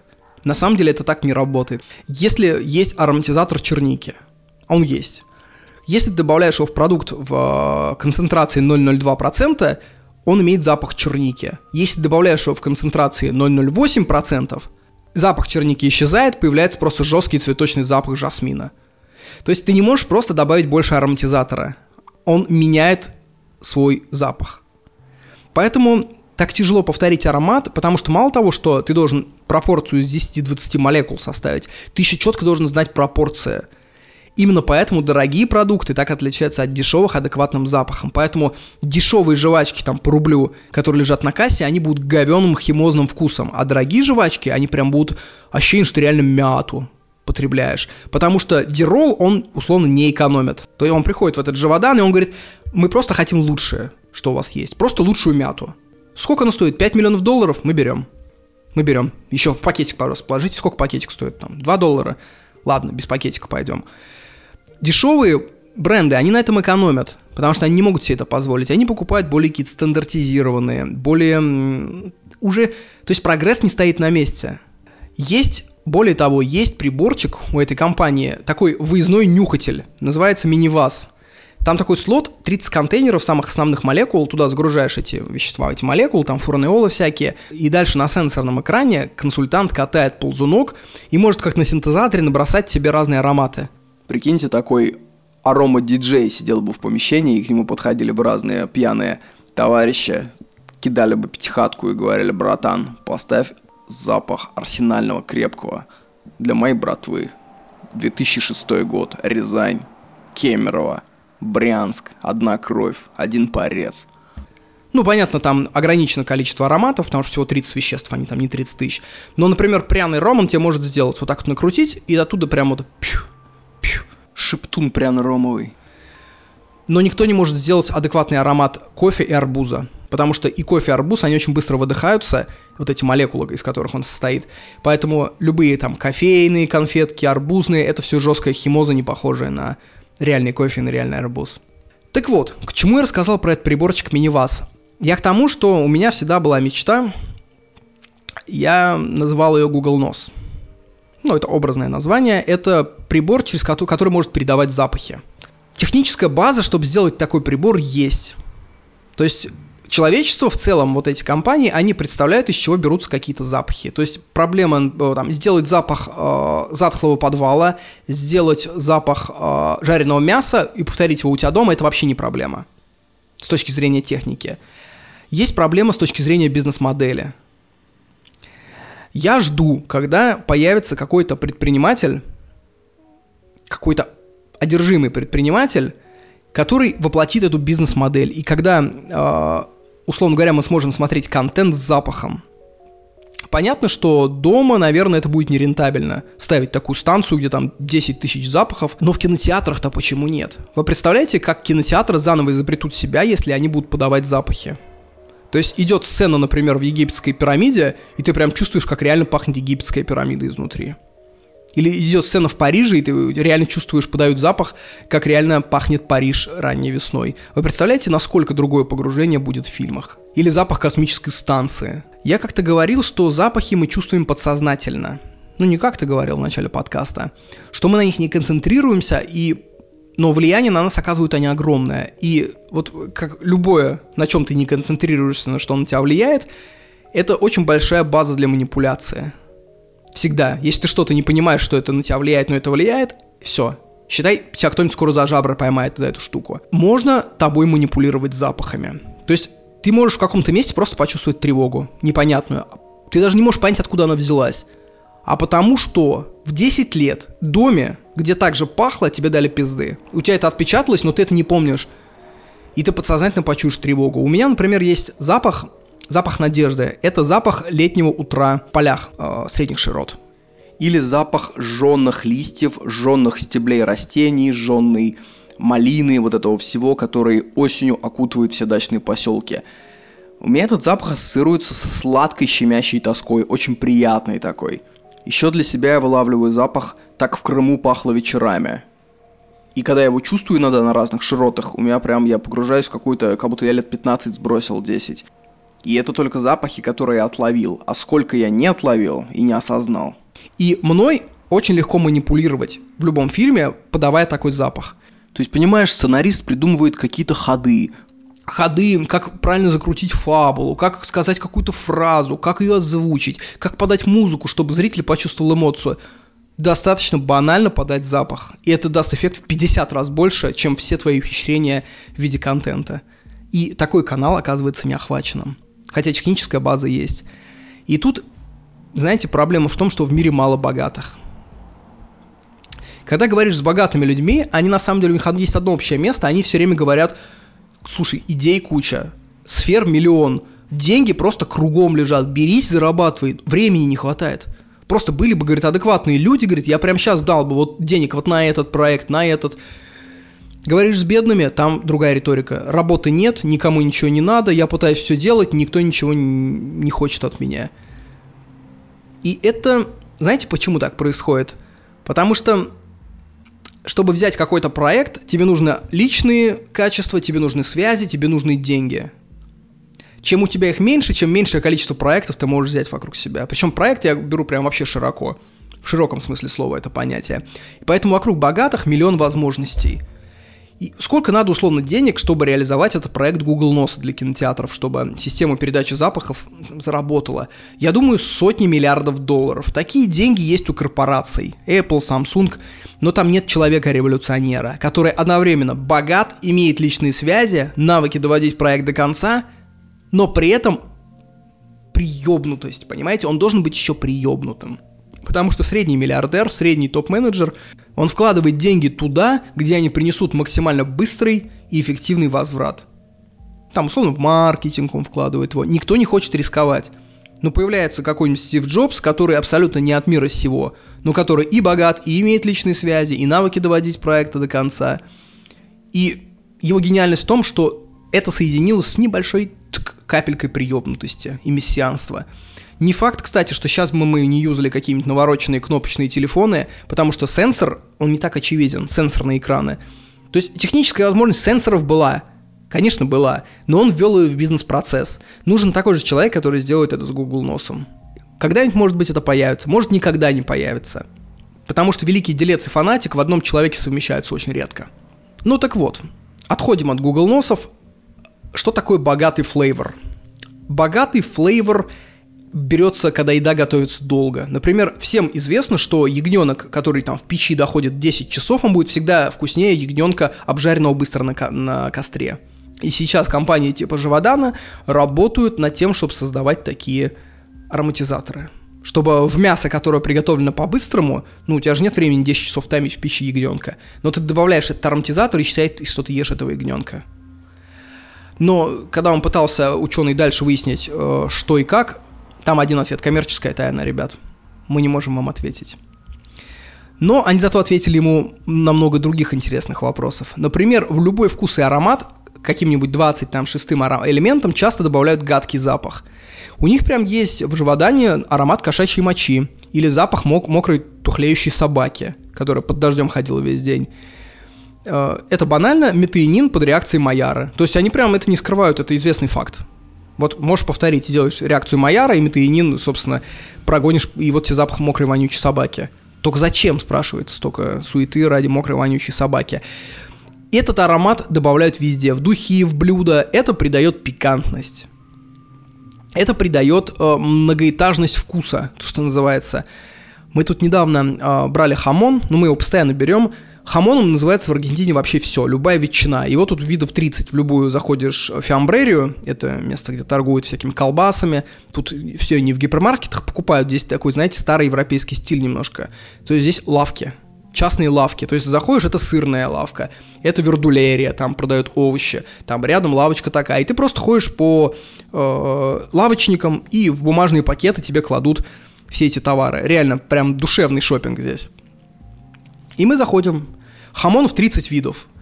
Мы берем, сначала стали брать дешевый, то есть у меня всегда такой принцип, я всегда сначала беру дешевый, чтобы понять, что, от чего отталкиваться. То есть что считается базовым вкусом плохим. Возможно, меня этот вкус устроит, и я не буду тратить больше денег. Или он не устроит, я пробую следующий по дороговизне, и такой, нет, меня еще это не устраивает, я еще чуть подороже возьму, и вот там я останавливаюсь. А следующий уже не беру, зачем тратить больше денег. Так вот, знаете, чем отличается дешевый хамон от дорогого?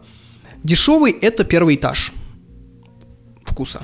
Дорогой хамон – это не четвертый этаж, это с первого по четвертого. То есть он тебя катает. Когда ты его пробуешь, он дает кучу оттенков. Он тебя двигает в диапазоне.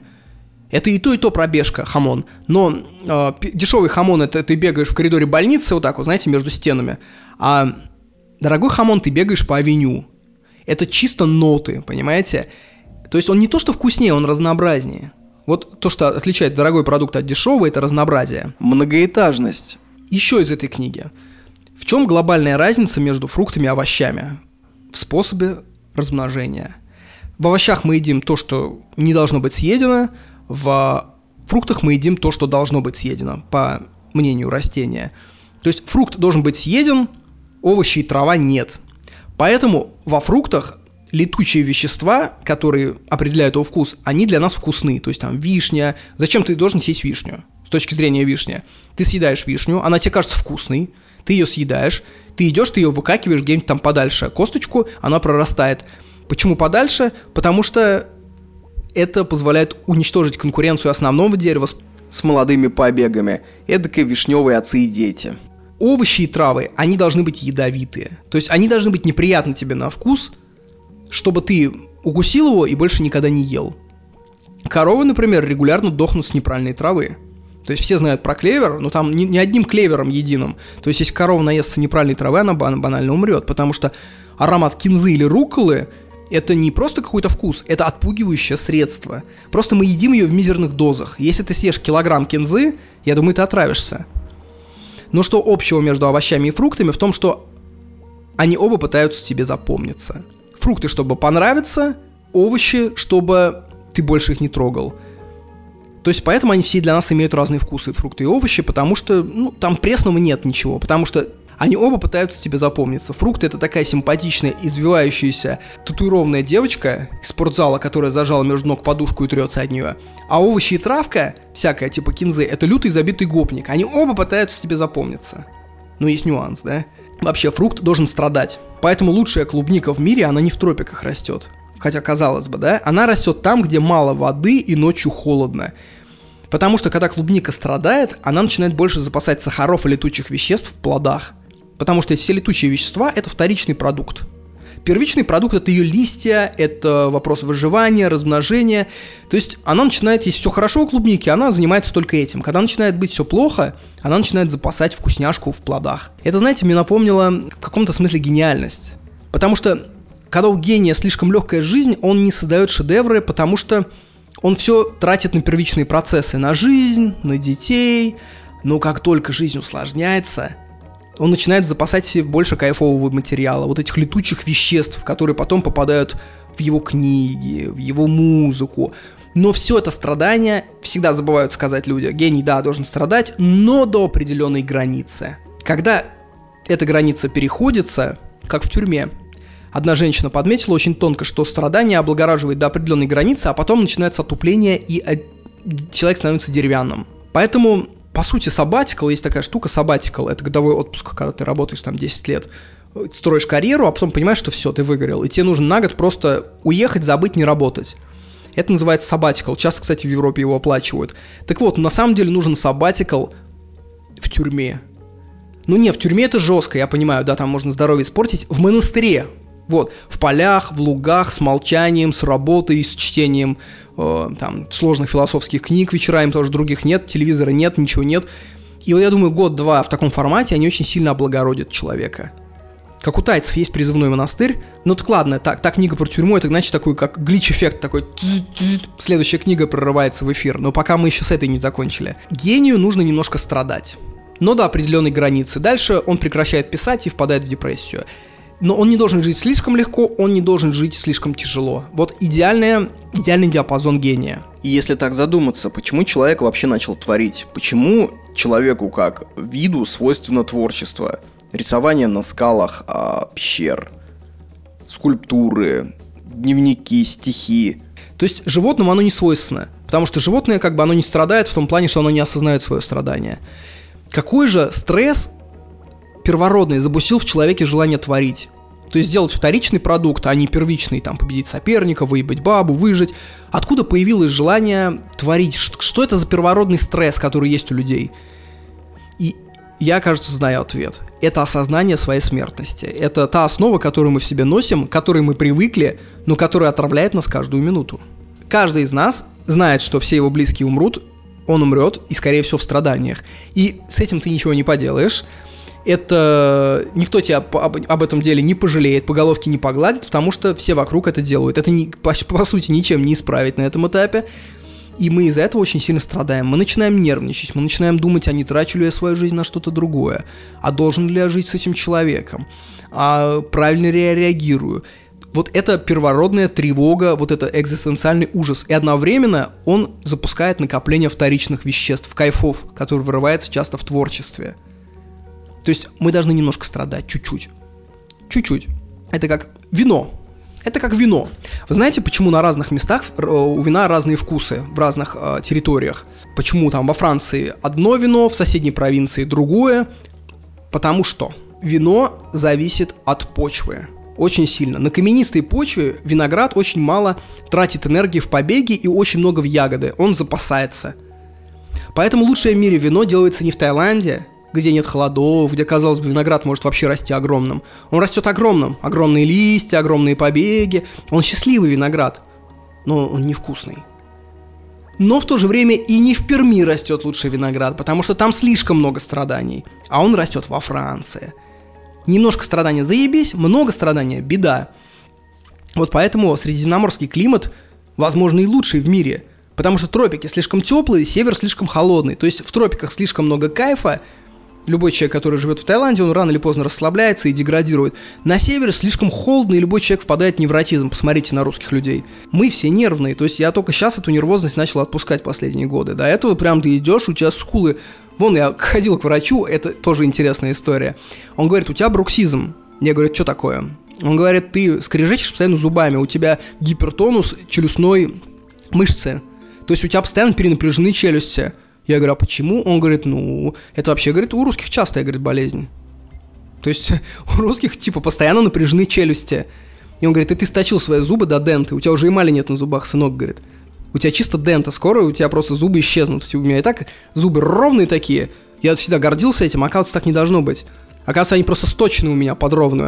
И он говорит, мы сейчас будем тебе делать тенс, подсоединять, электроразрядами расслаблять твои мышцы, потом специальную капу сделаем в 3D, и ты будешь ходить в капе, говорит, как боксер. Ну, спать и работать, по крайней мере, говорит. То есть ты должен заметить, когда ты сжимаешь челюсти, у тебя, говорит, нижняя челюсть постоянно убегает вперед. И ты ходишь как этот, как бульдожка. Так не должно, говорит, быть. У тебя должна быть такая инцельская, туда назад ее, назад загнать. Мы, говорит, это сделаем из тебя. Я говорю, yes. Можно еще, говорю, бета-блокаторов немножечко, говорю. Ну ладно, я начал выебываться уже, ерундой всякой. Так вот, поэтому лучшие люди мира творили не на севере Канады, не на севере России, не в Патагонии, но и не в тропиках. Лучшие творцы в мире – это Италия, Франция, США, Англия. Это вот этот вот срединный климат. Не слишком кайфово, не слишком много страданий. На Колыме и на Пхукете одинаково тяжело что-то делать серьезно. Это как, знаете, по поток, э, как его там зовут, Михейчин, Маси, вот этот вот, концепция потока. Многие думают, что поток это просто когда ты садишься работать, тебя прет. Нет.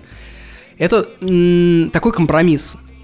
Когда работа слишком легка, ты впадаешь в скуку очень быстро. Когда слишком сложно, ты впадаешь в отчаяние. Ты должен ловить промежуток, балансировать на этой волне. Знаете, идеальная сложность как только, как только она переходит в высшую, ты должен снижать сложность. Как только она падает, ты должен ее увеличивать. Как игра. Когда я сейчас играю в какую-то игру, я первым делом, я понимаю, что самое важное в игре это правильно настроить сложность. Сделаешь слишком сложно, игра станет сложным проектом каким-то. Ну, типа, я весь день работал, а потом сел и еще один, сука, проект. Да иди, к черту. Сделаешь слишком легко, ты поиграешь 15 минут, бросишь. Ты должен идеально настроить, чтобы ты был постоянно в тонусе, но в таком, знаете, азартном тонусе. Не в, не в, не в таком, как Elden Ring, который тебя бахает просто кувалдой по голове. Но это все теория. Ладно, про вино продолжаем. Раньше было такое понятие минеральность почвы. То есть все кайфы с почвы как будто переходят в вино. Но это так не работает. Э, с почвы виноград берет только воду и простейшие вещества типа калия, там, кальция. Вкус синтезируется только внутри винограда. И летучие вещества, которые определяют вкус винограда, которые затем переходят в вино, они формируются поэтапно. То есть первые две недели формируются такие летучие вещества. Потом, когда виноград созревает до стадии подростка, там, например, такие вещества начинают уйти. Например, теолы, которые отвечают за аромат маракуи, он появляется только в зрелом винограде. Перцевый вкус, э, это меток, метоксиперазин, это на начальном этапе. И что происходит? Почему хорош новозеландский савиньон блан? Новой Зеландии очень лоскутная почва. То есть, представьте себе, у тебя есть там 100 гектаров, и каждый там пол гектара меняется характер почвы. Где-то камней нет, почва хорошая, где-то камни есть. В итоге, когда ты собираешь виноград, он весь на разной стадии созревания. Где-то он на стадии выработки теолов, где-то на стадии выработки метапероксирозинов. И когда ты все это смешиваешь в единую массу, получаются такая херня, как нотки. То есть основа маракуя но есть нотки зеленого перца, потому что часть винограда на каменистых лоскутах вызрела плохо, и ты добавил фактически зеленый виноград. Э, искусственно сделать это можно, но это очень сложно. Поэтому микроклимат в соседних долинах дает разное вино по вкусу. Это как, знаете, вот представьте, есть класс один, и там разные условия. Например, первая парта хорошо освещена, удобная парта. На второй парте мрак, парта кривая, школьник страдает. Поэтому, кто сидит на первой парте, он хорошо учится, но вырастает немножко деревянным ботаном таким. Кто сидит там на пятой парте, он вырастает полуслепым, но зато у него нюх развивается. Кто сидит на кривой парте, он плохо учится, но зато он вырастает очень проказливым юношей. И когда их потом соединяют в одну команду, они каждый привносит что-то свое. И в итоге класс получается очень разнообразным. Вот вино так и работает, фактически. Теол, который отвечает за маракую, он вырабатывается не в винограде. Там вырабатываются только прекурсоры, то есть э, вещества, из которых потом пол- получится теол. Сейчас все варщики мефа такие, оп-оп, что, кто сказал прекурсоры? Кто? Вот эти прекурсоры превращаются в теол, запах маракуи, только когда бродят. Как они будут бродить, зависит от типа уборки. Если ты руками нежно срываешь виноград, то эта нотка не развивается вот это вот маракуйная, теольная, если грубо машиной ты снимаешь, то она квасится с дрожжами, вот этот раненый виноград, и дает нотки маракуи. То есть, ты понимаешь, даже разный виноград, он собирается по-разному. То есть, говорят, вот этот участок мы должны собирать вручную, а вот этот прям машиной, жесткой, что прям намешал Потом очень важно, как будет киснуть вино. Какой, условно говоря, терруар, это микробный набор, есть в почве. То есть, оказывается, в разных почвах есть разные микробные наборы. Поэтому хамон настоящий, его никогда не сделают в Вологодской области, потому что там нет микробов, чтобы мясо правильно зачуханилось под хамон. Хамон ведь что такое? Это, по сути, берут сырое мясо, там, забрасывают его солью и дают ему в подвале лежать на сырую там год, полтора. То есть, по сути, такая вещь не очень вкусная. И для этого нужны определенные микробы. Если их нет, мясо стухнет под другим углом, и оно просто будет солониной. Такой, знаете, небогатым вкусом солониной. А, первый этаж, вот это. А то и подвал. Кстати, у эскимосов есть такая копальхен. Э, вы все знаете про сюрстрёминг шведский, да? Про эту рыбу тухлую. Но есть еще более жесткая вещь у эскимосов, называется копальхен. Это убивают оленя или там какого-нибудь э, гуся, или кто там живет. И это мясо просто сырое, без соли, как последний недоеденный хуй, его кидают в болото, и все. В пакетах. И оставляют. Через полгода достаешь, вонь пиздец, но по большому счету это труп. Трупный яд прям в наличии, то есть там все трупные молекулы в наличии. И они это едят. Э, у северян, видимо, на это какой-то антидот в крови, но другие люди, то есть если ты съешь купальхин, ты умрешь. То есть ты отравишься, у тебя прям будут галлюцинации, ты умрешь, потому что это то же самое, что есть трупный яд. Дальше, вкус вина зависит от того, как ты его пьешь. То есть э, вина, вина, вина, винопийцы, я не знаю, как их назвать, Винопийцы все знают, что такое декантация. Это когда ты бутылку вина открываешь, но наливаешь не в стаканы, а в графин, чтобы э, вино насытилось кислородом и ушли всякие левые запахи из бутылки. Но есть еще супер декантация. Это когда ты вино, бутылку наливаешь в блендер и включаешь на максимум на минуту. Блендер просто месит вино, потом ты его разливаешь, и оно просто бурлит вкусами. Это просто великое вино. Но длится это 5-7 минут. Потом оно резко выдыхается, и вино можно выливать. Оно вообще никакое. То есть, если ты бутылку разливаешь сразу там по пяти людям, по семи, чтобы по полстаканчика было, чтобы в течение 5 минут выпили, можно делать супер декантацию удивишь на пьянке своих товарищей. Но если вы хотите бутылочку распивать там минут 20, 30, там 40, так делать нельзя. Дальше про ингредиенты, про совокупность ингредиентов. А, если в пицце три ингредиента, то вариантов пиццы будет, как известно, 3 факториал, такой восклицательный знак. Это 6 вариантов пиццы ты сможешь сделать. Если 4 ингредиента, там, грибы, шитаки, какая-нибудь там оливки, колбаса и там томаты – то уже 24 комбинации ты можешь сделать. Если 5 ингредиентов, то 120. А если 7 у тебя ингредиентов в то уже 5000 комбинаций пиццы ты можешь сделать. А теперь уберем пиццу и подумаем, сколько всего ингредиентов существует в мире вообще в пище.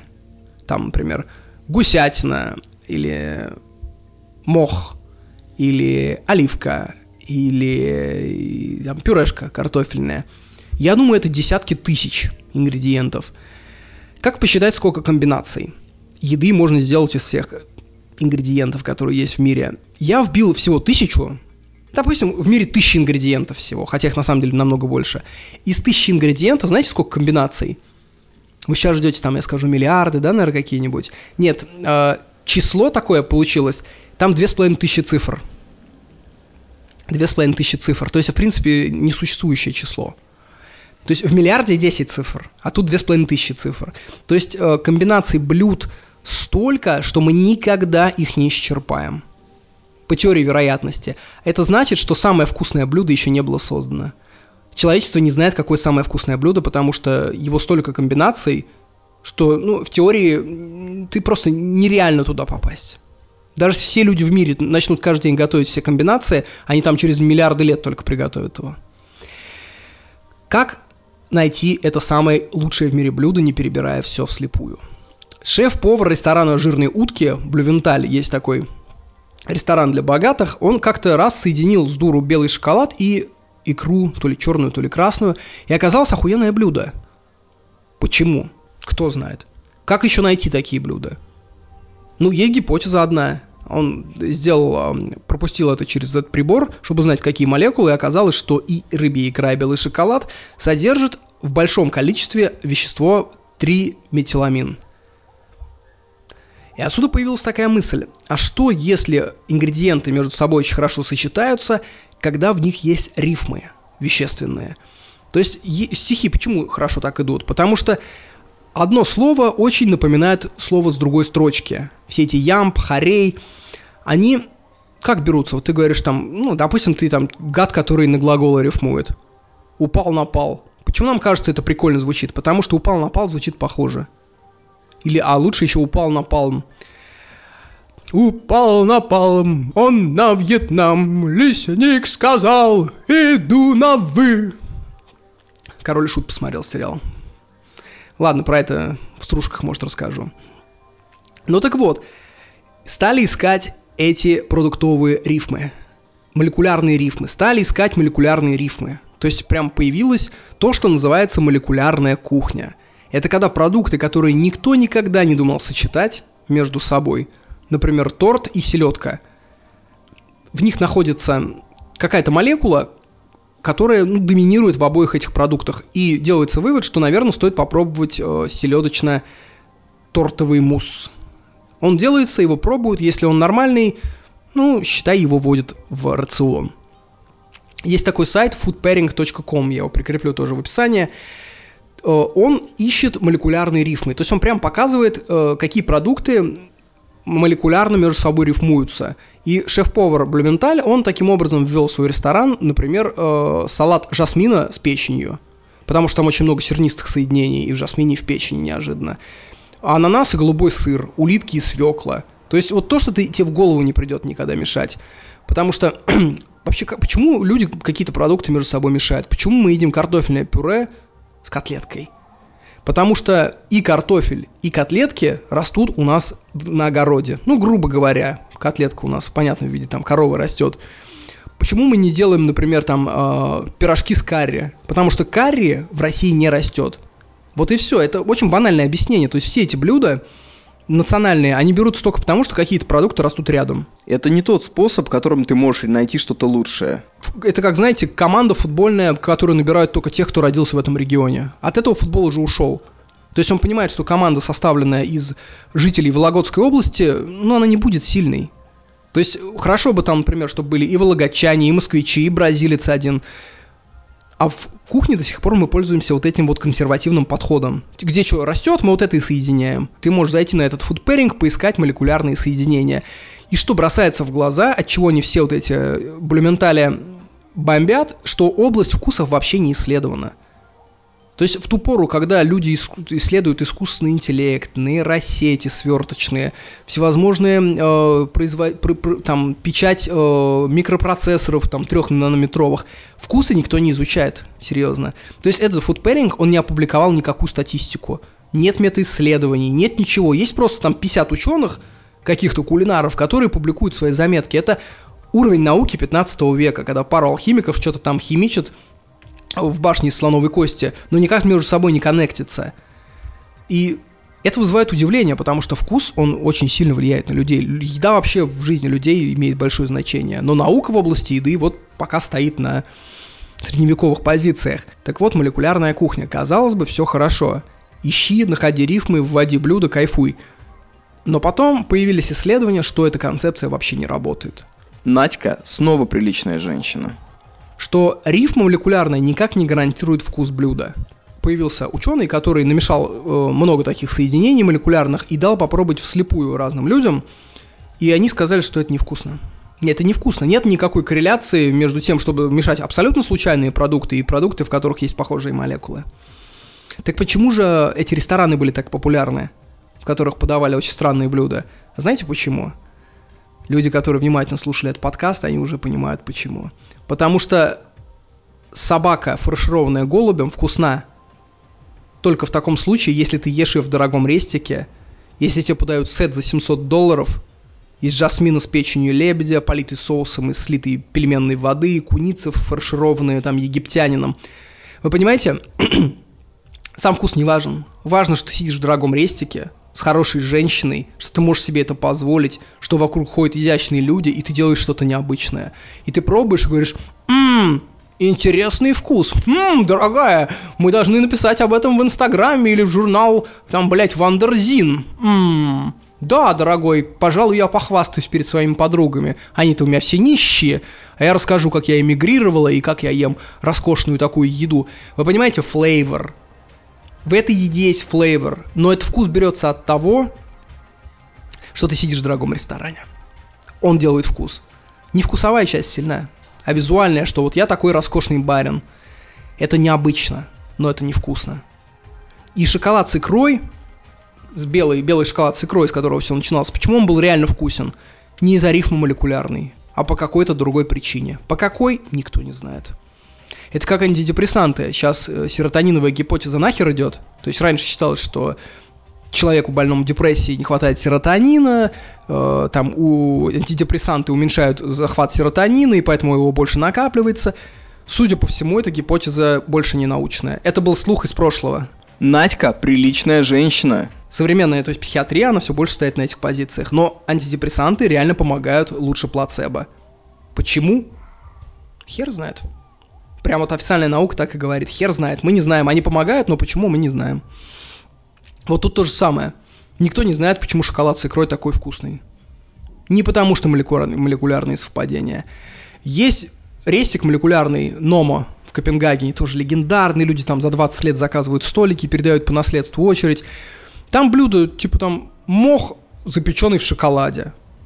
Ну, клиент спрашивает, вот хотите на постоянке такое есть? Они говорят, нет. Это фриковый опыт. Это балуются топ-менеджеры. Ты не масштабируешь мох с шоколадом, это невкусно. Вот и все. Потом появляется еще один исследователь.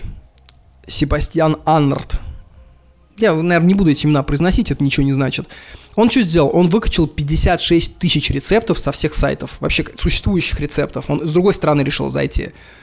И там есть молекулярный профиль на всех платных сайтах, и он обнаружил, что азиатская кухня построена на противоречии вкусов. А североамериканская, европейская, ну вот эта стандартная старосветовская, она на созвучие. То есть вкус ароматические профили должны пересекаться. Поэтому мы едим сыр с колбасой, мы едим картофель с пюре, мы едим булку с мясом. Азиаты едят продукты, которые между собой не сочетаются. Поэтому азиатская кухня, она очень многим не заходит. Это самая экзотическая кухня в мире. Потому что там сочетания, они между собой создают, ну, как бы, осмысленную какофонию. И этим она очень сильно отличается от всего на свете. Казалось бы, вот что, работает молекулярная кухня? Но нет. Когда он убрал десяток самых популярных ингредиентов из каждых кухонь, оказалось, что никакой корреляции нет между молекулярным составом и вкусом. Не работает. Никто не знает, почему что-то вкусно. Потом подключились нейросети. У IBM есть суперкомпьютер Watson. Они скормили ему базу данных огромную от того, что едят люди вообще. Он, э, нейросетка это скушала. И дальше автор начал играться с этой нейросеткой. Он говорит ей, хочу чего-то шотландского. Вы знаете, шотландский колорит, но удиви меня. Вот так вот. Обычно шотландская кухня там на праздник это пюре из репа с картофелем. Ну, ешь на здоровье, не обляпайся компьютер сделал вообще какой-то яд. Он пофурычил, пофурычил, там нагрелся.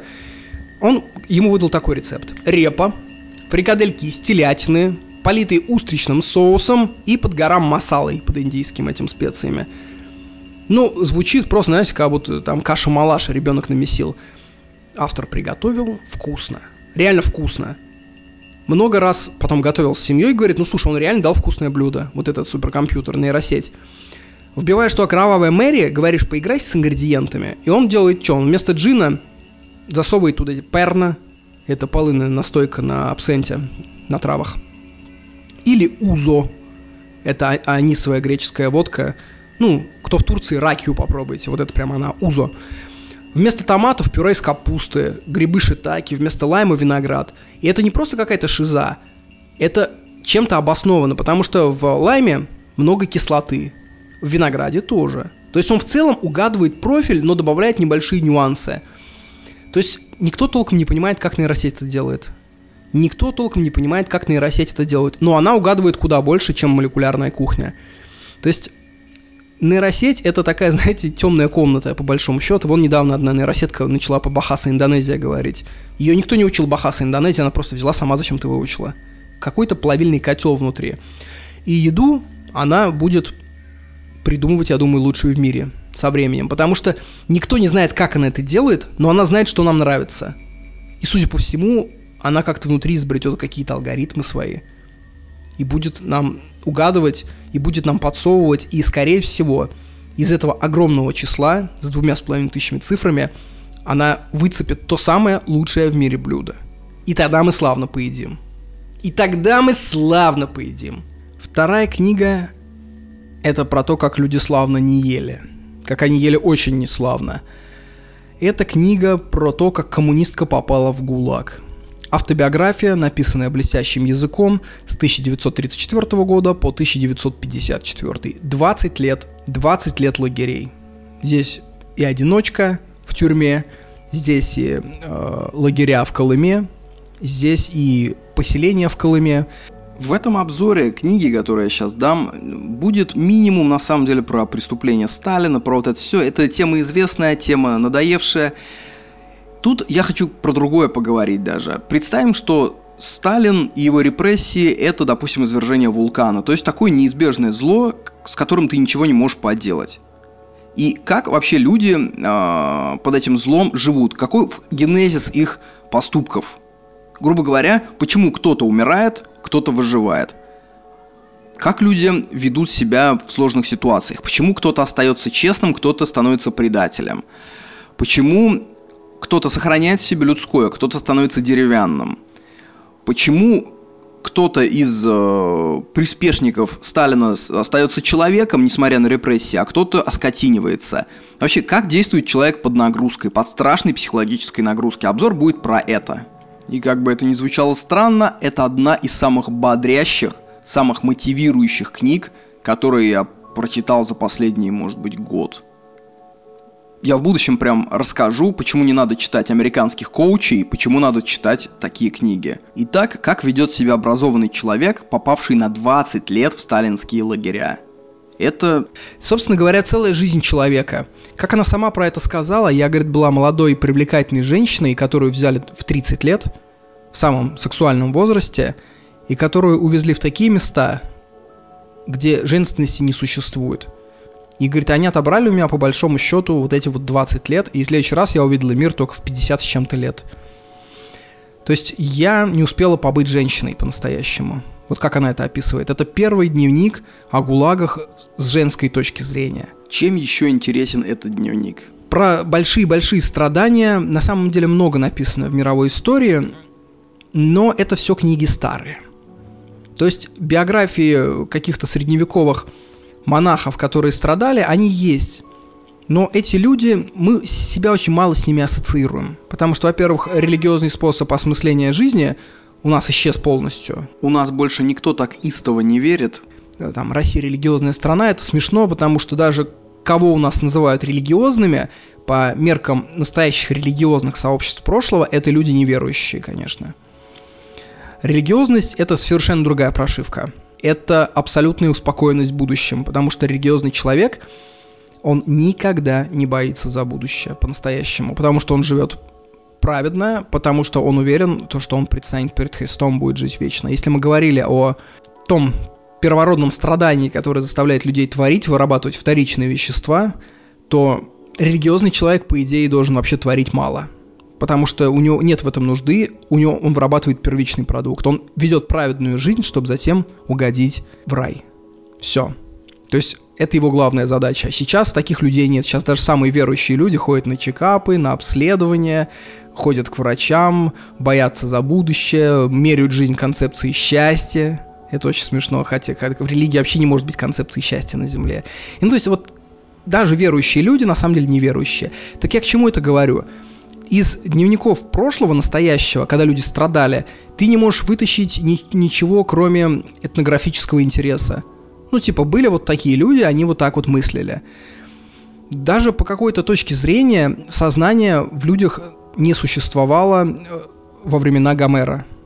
Я недавно читал книгу, и там эта точка зрения рассматривалась очень так подробно, что, судя, ну, по анализу всех э, дневников, оставшихся и письменных документов из эпохи до Гомера, там что-то осталось, была сделана такая мысль, что люди жили... Э, что такое сознание? Сознание — это осознание того, что ты имеешь сознание. Это типа я есть я, и тебя должно это удивлять немножко. Если этого нет, у тебя фактически нет сознания. То есть ты живешь, ты исповедуешь какие-то правила, но ты никогда не осмысляешь сам себя, типа, «А, ух ты, я есть. И вот этого, этого, говорит, не было до времен эллинских греков. То есть люди жили, прекрасно жили, любили, но они это не осмысляли. Как в детстве, помнишь? В детстве же, ну, нет же такого понятия осмысления себя, вот этого всего. Ты просто как плывешь на каком-то потоке, тебя несет, и ты живешь. Поэтому любой дневник той эпохи – это этнографический интерес. Ну, типа, как, жив, как живут индейцы. Автор же сегодняшней книги про лагеря – это Евгения Гинзбург, э, книга «Крутой маршрут» первым делом сталкиваешься с тем, что ее слог, ее рассуждения, ее мысли, ее отношение к жизни, к разным концепциям любви, счастья, все, они предельно похожи на то, как мыслят люди сейчас. То есть ты как будто читаешь э, рефлексию своего современника. И поэтому этот дневник интересен. Это, грубо говоря, дневник тебя, как что бы было, если бы ты попал в ГУЛАГ. То есть эмпатия прямо искрит, как от провода. А на эмпатии держится вообще все искусство. То есть многие задают вопрос, э, нафига снимать русские сериалы, когда есть, например, Netflix, есть западный кинематограф, в котором больше бюджеты, но я уже как-то говорил в каком-то из подкастов, что любой русский сериал будет по степени импативности перебивать любой западный, потому что в русском сериале действуют лица, похожие на тебя, они действуют в похожих декорациях, они говорят твоими словами. И при даже более низком уровне съемки все равно воздействие на тебя будет сильнее. Там, где не пройдет талант и работа, там пройдет похожесть. То же самое. Почему люди смотрят, делают фотки на телефон, выставляют их в Инстаграм, и люди это комментируют? Потому что это наш родственник там был. Это мой дядька был э, в Гаяне и фоткал, хотя есть миллионы фоток Гаяны, снятые National Geographic с э, лучших на свете камер, с э, F000005, с фокусным расстоянием там 9000 миллиметров – но мы смотрим фотки дядьки, которые он сделал на Siemens C65, когда пьяный пытался улитку сфоткать во дворе гостиницы. То есть все искусство базируется на импативности, не на силе написанного, не на силе снятого, а токмо на том, сумел ли автор подцепить, знаете, вот как зуб вдергивают, туда вкручивают этот элеватор и дергают, сумел ли он подцепить твою исконность, твое нутро, потому что людям про себя интересно. В этом плане да, и там сейчас про Клеопатру снимают фильм, где главная героиня черная, и все спорят, черная ли она, а почему не гречанка, а почему не арабка. По большому счету, в плане кинематографа это не имеет никакого значения. Фильм снимается для американской публики. Американская публика привыкла, что вот в обществе должны быть черные азиаты, и если их там не будет, американская публика окажется не подтянутой за эту исконность. Она не поверит. Вот и все, и прибыль не будет сделана. В этом контексте вообще снимать любые фильмы про исторических личностей, которые жили там 300, 500, 1000 лет назад, дело такое хитрое. Ты в любом случае адаптируешь его под современные нравы.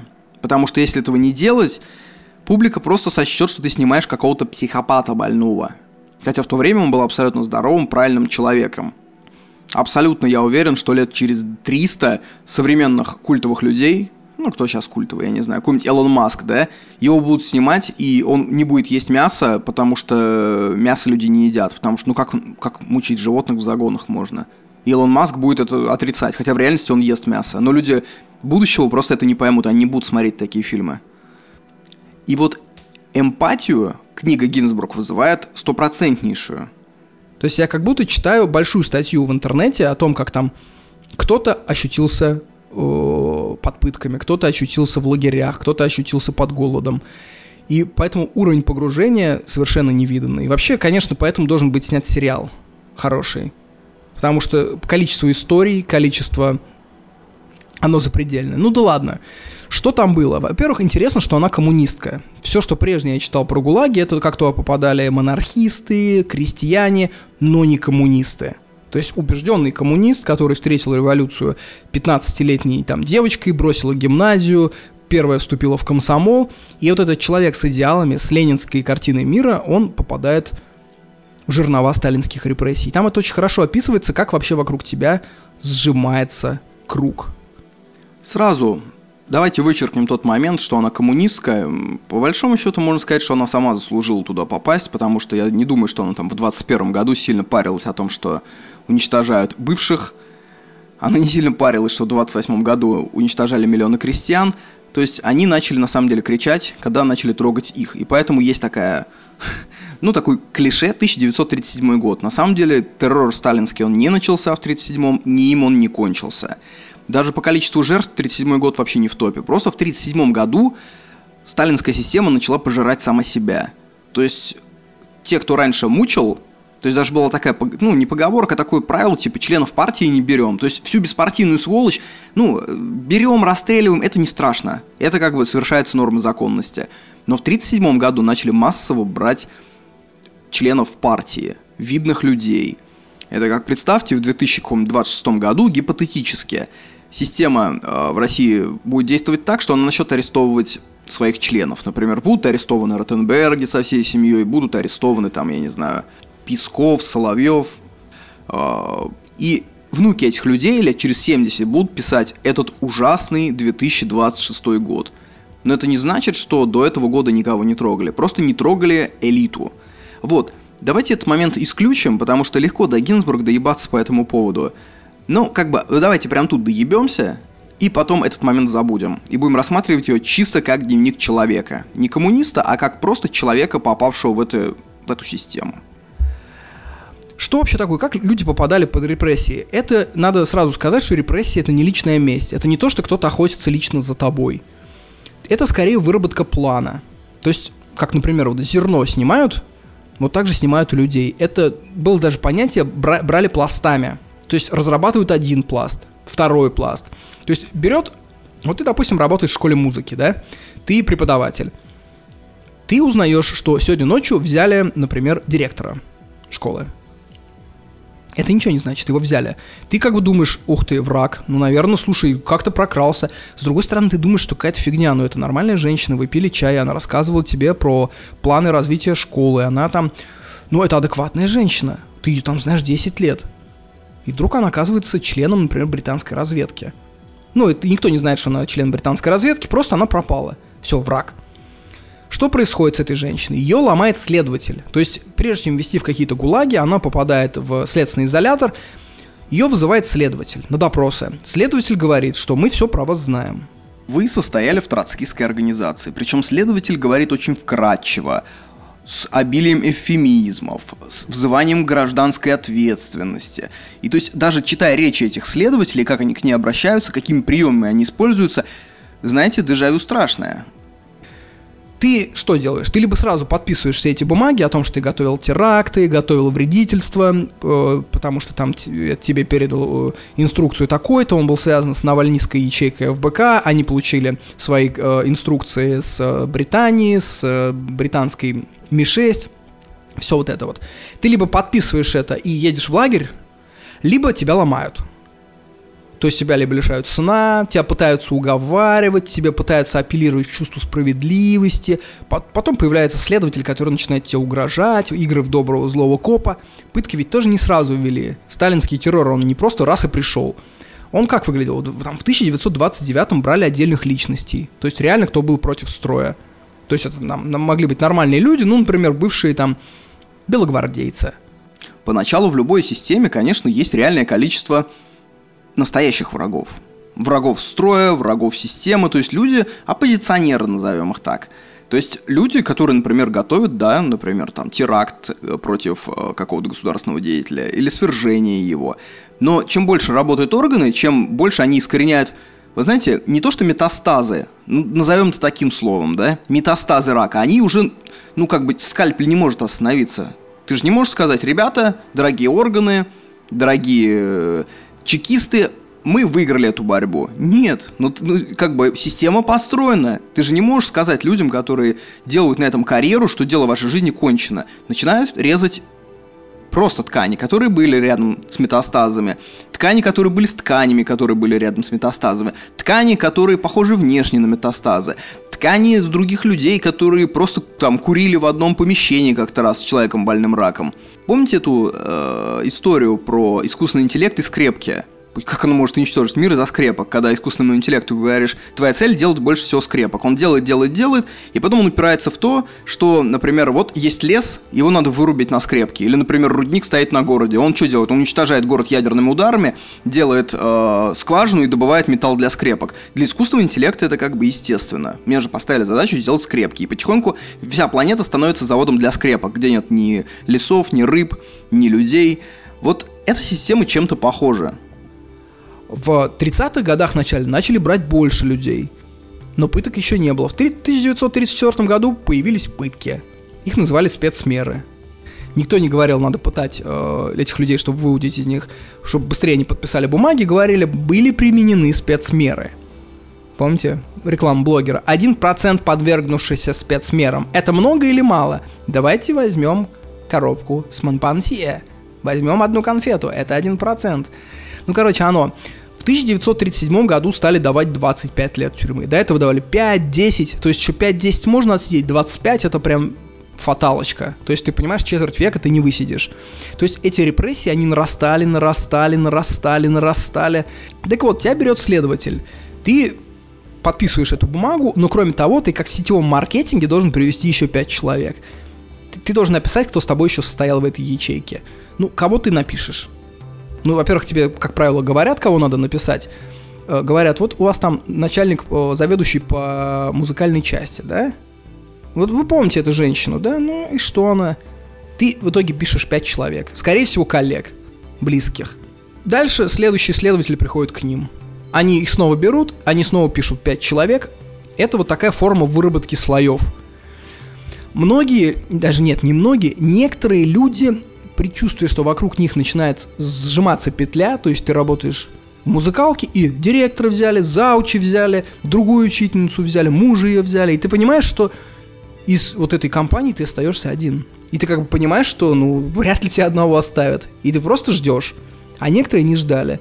Некоторые бежали, бросали все и бежали на край света, куда-нибудь там в Узбекистан, в какой-нибудь аул разнорабочими. И многие из этих людей спаслись.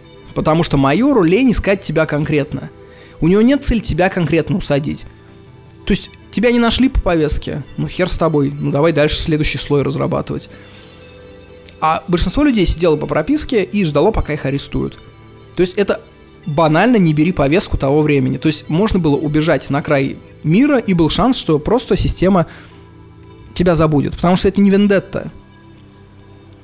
Потом начали, раз, интересно, как информационный повод в камерах, когда они сидели, как он вообще меняется. Там же сидели очень очень приличная публика, интеллигентная. И ходили разные версии. Кто-то говорил, что Сталин вообще об этом не знает. Что, говорит, это какая-то чекистский заговор в верхушке, и что надо, как нам действовать? Нам надо называть больше фамилий на допросах вообще самых диких, всех самых хороших людей, самых лучших героев, чтобы довести все это до абсурда, и чтобы чекисты такие, ну, слушай, мы же не можем взять, например, там, героя гражданской войны, хотя на него все говорят, что он там британский шпион. Типа Сталин узнает, что такое есть, все это разгонит, и все. Потом по времени развития событий они поняли, что Сталин там не случайный персонаж, и поняли, что надо прекращать любые формы забастовки.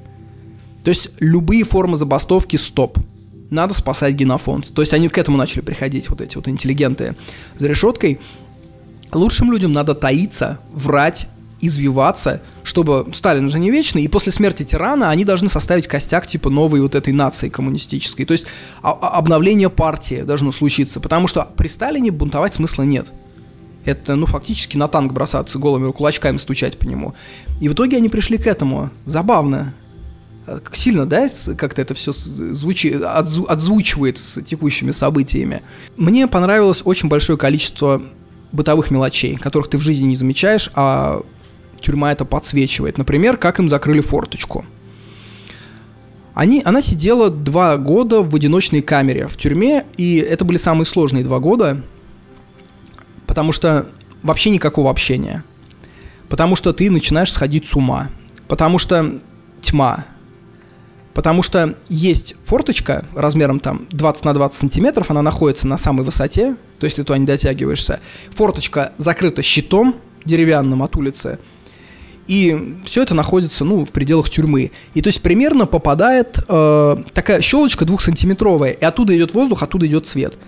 И это было центральным, скажем так, центральной локацией в их камере, в ее камере. Там камера полтора на полтора метра. Днем ты не можешь ложиться, то есть койка такая, знаете, поднимающаяся койка, ты не можешь днем на ней сидеть и ложиться. Есть стул, табуретка и стол. Ты можешь сесть на табуретку, ты не можешь отворачиваться от глазка, потому что в глазок заглядывает надзиратель периодически. Если ты отвернуто, ну, у тебя будут проблемы. Ты должен смотреть лицом туда, ты можешь сидеть, ты можешь стоять. Все. Вот представьте себе так провести два года. Практически без книг. Книги потом стали приносить, и книги зачитывались до состояния, вы, вы, выучивали наизусть их. Книги выучивали наизусть. Я помню, в метро недавно ехал в Буэнос-Айресе.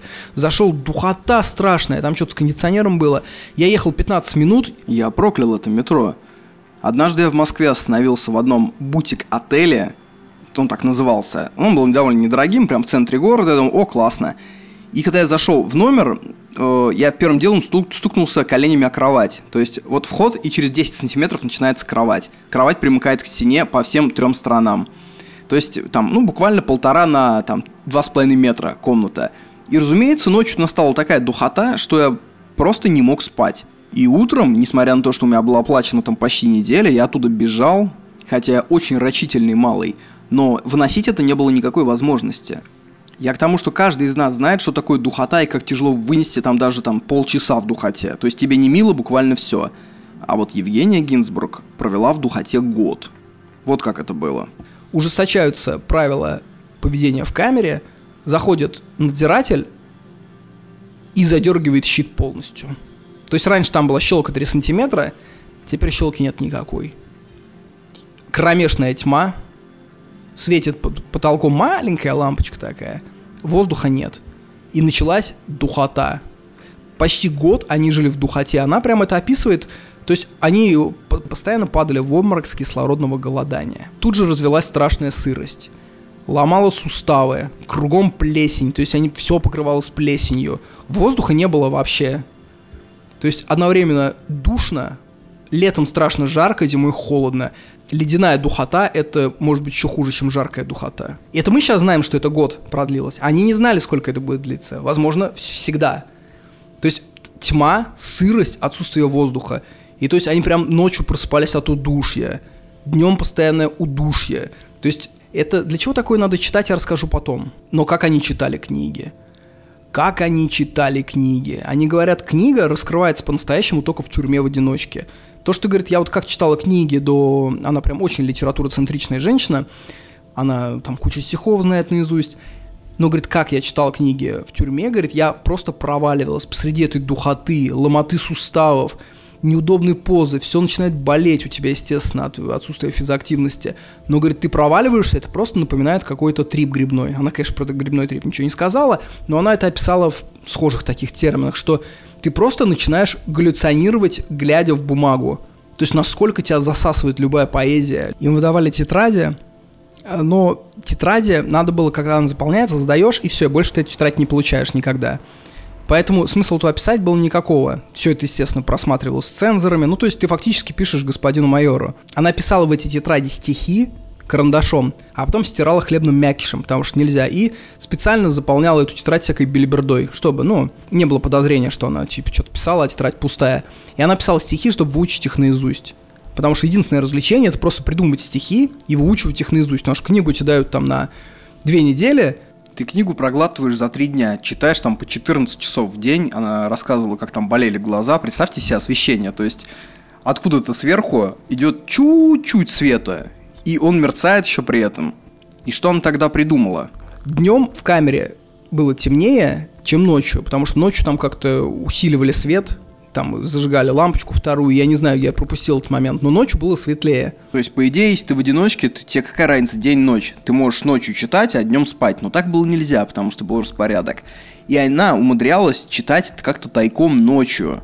То есть, слушая, когда подойдет надзиратель, в этот момент закрыть глаза, спрятать книгу, Потом тут же ее взять, продолжить читать, а днем она спала. Ну как спала? Она сидела в полоборота, вот так вот закрывала один глаз, а вторым спала, то есть с полуоткрытыми глазами, чтобы когда надзиратель подошел, она как будто сидит на стуле. Человек удивительно изворотлив. На Новый год они приготовили сладкий напиток, то есть им там можно, им давали там по 20 э, грамм сахара, что ли, в неделю, И они его копили-копили, и в новогоднюю ночь тайком сделали сладкий напиток и просто с хлебом выпили. Вот это они отметили новый 34 год. Потом появилась у них система стуков. То есть, э, как система стуков вырабатывается в тюрьме? Есть пять рядов букв. То есть сначала ты выстуки, выстукиваешь номер ряда, например, первый ряд это с А по там Д, второй там с Е по там К. То есть ты сначала спокойный выстукиваешь номер ряда, например, это номер ряда, а дальше номер буквы выстукиваешь в этом ряду, например, там буква во втором ряду, буква там К, она последняя, там четвертая. То есть вот так это будет буква К Все. И они так настукили друг другу в соседние камеры целые поэмы, они друг другу сочиняли стихи, придумывали. Представляете, вот так вот настукивать стихи — единственное развлечение. Но в какой-то момент они поняли, что их тоже слушают. И то есть они изобрели еще изопов язык. То есть они так пытались общаться и по-французски, и э, меняя все термины, меняя часть русского на французский. То есть вот представьте вообще, до чего доходит человек, когда у него нет контента, когда ему нечего смотреть, слушать. Э, карцер. Однажды ее за эту перестучку взяли в карцер. Карцер — это стоячее помещение в подвале, то есть там около нуля градусов было. Она была, ну, соответственно, в легкой обуви, в легкой одежде. Вот представьте, ты просто стоишь в этой темноте, и она просто в какой-то момент слышит итальянский язык. Просто крик на, на, на взрыв итальянский. И она понимает, из этого она же, ну, как бы она образованная женщина, она чуть знает итальянский. И она понимает, что там сидит в соседнем карцере, посадили за какую-то провинность итальянскую коммунистку. То есть итальянская коммунистка, пламенная вот эта вся, она с дуру приехала в Советский Союз. Ее тут же взяли как шпионку, естественно. И посадили в карцер. Она, видимо, там бастовала много, возмущалась. И в этом карцере в какой-то момент она кричит, стучит, типа, выпустите, это не ленинская норма законности. И в какой-то момент эти надзиратели говорят, сейчас будете нахуй нормы законности. Открывают этот карцер, из шланга ледяной водой ее поливают и закрывают карцер. Представьте, 0 градусов. Ну, то есть, салам алейкум. Она когда выходила, там в карцер на несколько дней сажают, она выходила и видела, как стоят аккуратные такие туфельки итальянские 33 размера около двери. В какой-то момент взяли еще до тюрьмы, это я описываю, до тюрьмы она сидела в э, следственном изоляторе, и там были такие общие камеры, и там очень любопытные пассажиры туда попадали. Например, в какой-то момент, говорит, завели трех дам, иначе не скажешь, в декольте, на шпильках, в платьях вечерних. Оказывается, брали у Рыкова, у коммуниста был прямо светский раут, и после раута, после чекисты взяли там сколько им надо людей – вот, то есть эти дамы вообще никогда не подозревали, что тут окажутся. Это были видные коммунистки, советские, элита партийная. И потом, говорит, это была такая фантасмагория, что эти дамы, у них платья все истрепались, а им никто одежду другую не дает. И вот они на шпильках таскали парашу. Это, говорит, конечно, зрелище. Они мечтали, говорит, чтобы им там дали какие-то чуни на ноги, я не знаю, какие-то тапки, какой-то бушлат, ну, как бы, кто будет меняться, кому это платье нужно. Все, кто ее мучил на следствии, она прямо их описывает имена, фамилии, я их всех загуглил. Всех загуглил, всех нашел. Это все известные чекисты, все они прожили после нее полгода. Все ее мучители, кто на допросах ее фигачил. Через полгода все они ушли в расход. То есть такие самодовольные были лица, самодовольные выражения – самодовольный. Это, это надо читать, друзья. Я это, я это все не передам. Э, пожар был в камере. У них они копили э, сахар, то есть там можно было посылку получать, и они накопили полкило сахара, и когда начался пожар, они такие, слушай, сейчас, говорит, нас выведут из камеры, и этот сахар заберут, и они за минуту съели полкило сахара на двоих чистого.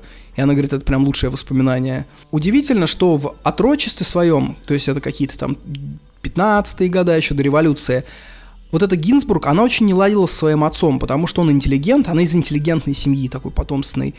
И она жутко завидовала подругам, у кого отец рабочий у станка. То есть она прям бате говорила, бать, ты не классовый, бать, ты не клевый. Бать, ты в курсе, бать, что бать моего краши из черты оседлости, кстати. Ну а ты что, бать, интеллигентная белизна в гроб кладут краши. Это прям вот, знаете, вот в современном мире я прям представляю, как э, такая левая девочка, которая перечитала Твиттер, обвиняет своего отца, там, предпринимателя такого белого, говорит, папа, ты угнетатель, ты против экологии, настоящие мужчины это вон, африканцы на пособиях, а ты... Зумеры вообще никогда не меняются. И потом, когда она повзрослела, она, конечно, наладила отношения, поняла, что отец ее был достойным человеком. Нельзя делать зарядку в камере. То есть нельзя двигаться, нельзя лежать, нельзя только сидеть или стоять, у тебя начинаются проблемы с сердцем. Там спустя год у всех начались проблемы с сердцем. Тахикардия или наоборот замирание. И это прям такая базовая болезнь. Там вот прям несколько было базовых болезней тюремных, которые у всех с глазами была проблема, с этим, со стулом проблема, то есть у всех от такой еды, ну там просто хлеб ты ешь. Ни овощей, ничего. И вот, вот это такие базы. То есть я думаю, кто посидел э, в лагерях там год-два, они уже вышли все инвалидами, конечно. Отдельный момент мне запомнился в книге, как э, они зашивали лифчики свои. У них лифчик-то один, и он весь стрепался, рвется, и просто грудь вываливается. И они зашивали лифчики иглой из рыбной кости, а чем зашивали? Волосами, которые срывали. Потому что иглы им не давали туда, в камеру, мало ли вдруг заколется. Это прям какой-то дауншифтинг предельного уровня. В какой-то момент у них забрали табличку с 33 правилами камеры. Там висела... Единственный из контента у них висела табличка. Там пару строк, что можно арестанту, 5 строк, что надо делать, и 50 строк, что он не имеет права делать. И в какой-то момент приходят люди, молча, с ними, им вообще там ничего не объясняли, и снимают, скручивают эту табличку, уносят. Через день приносят и вешают. Они, ну, естественно, знают наизусть каждую выщербинку этой таблички, и они начинают посмотреть, что изменилось.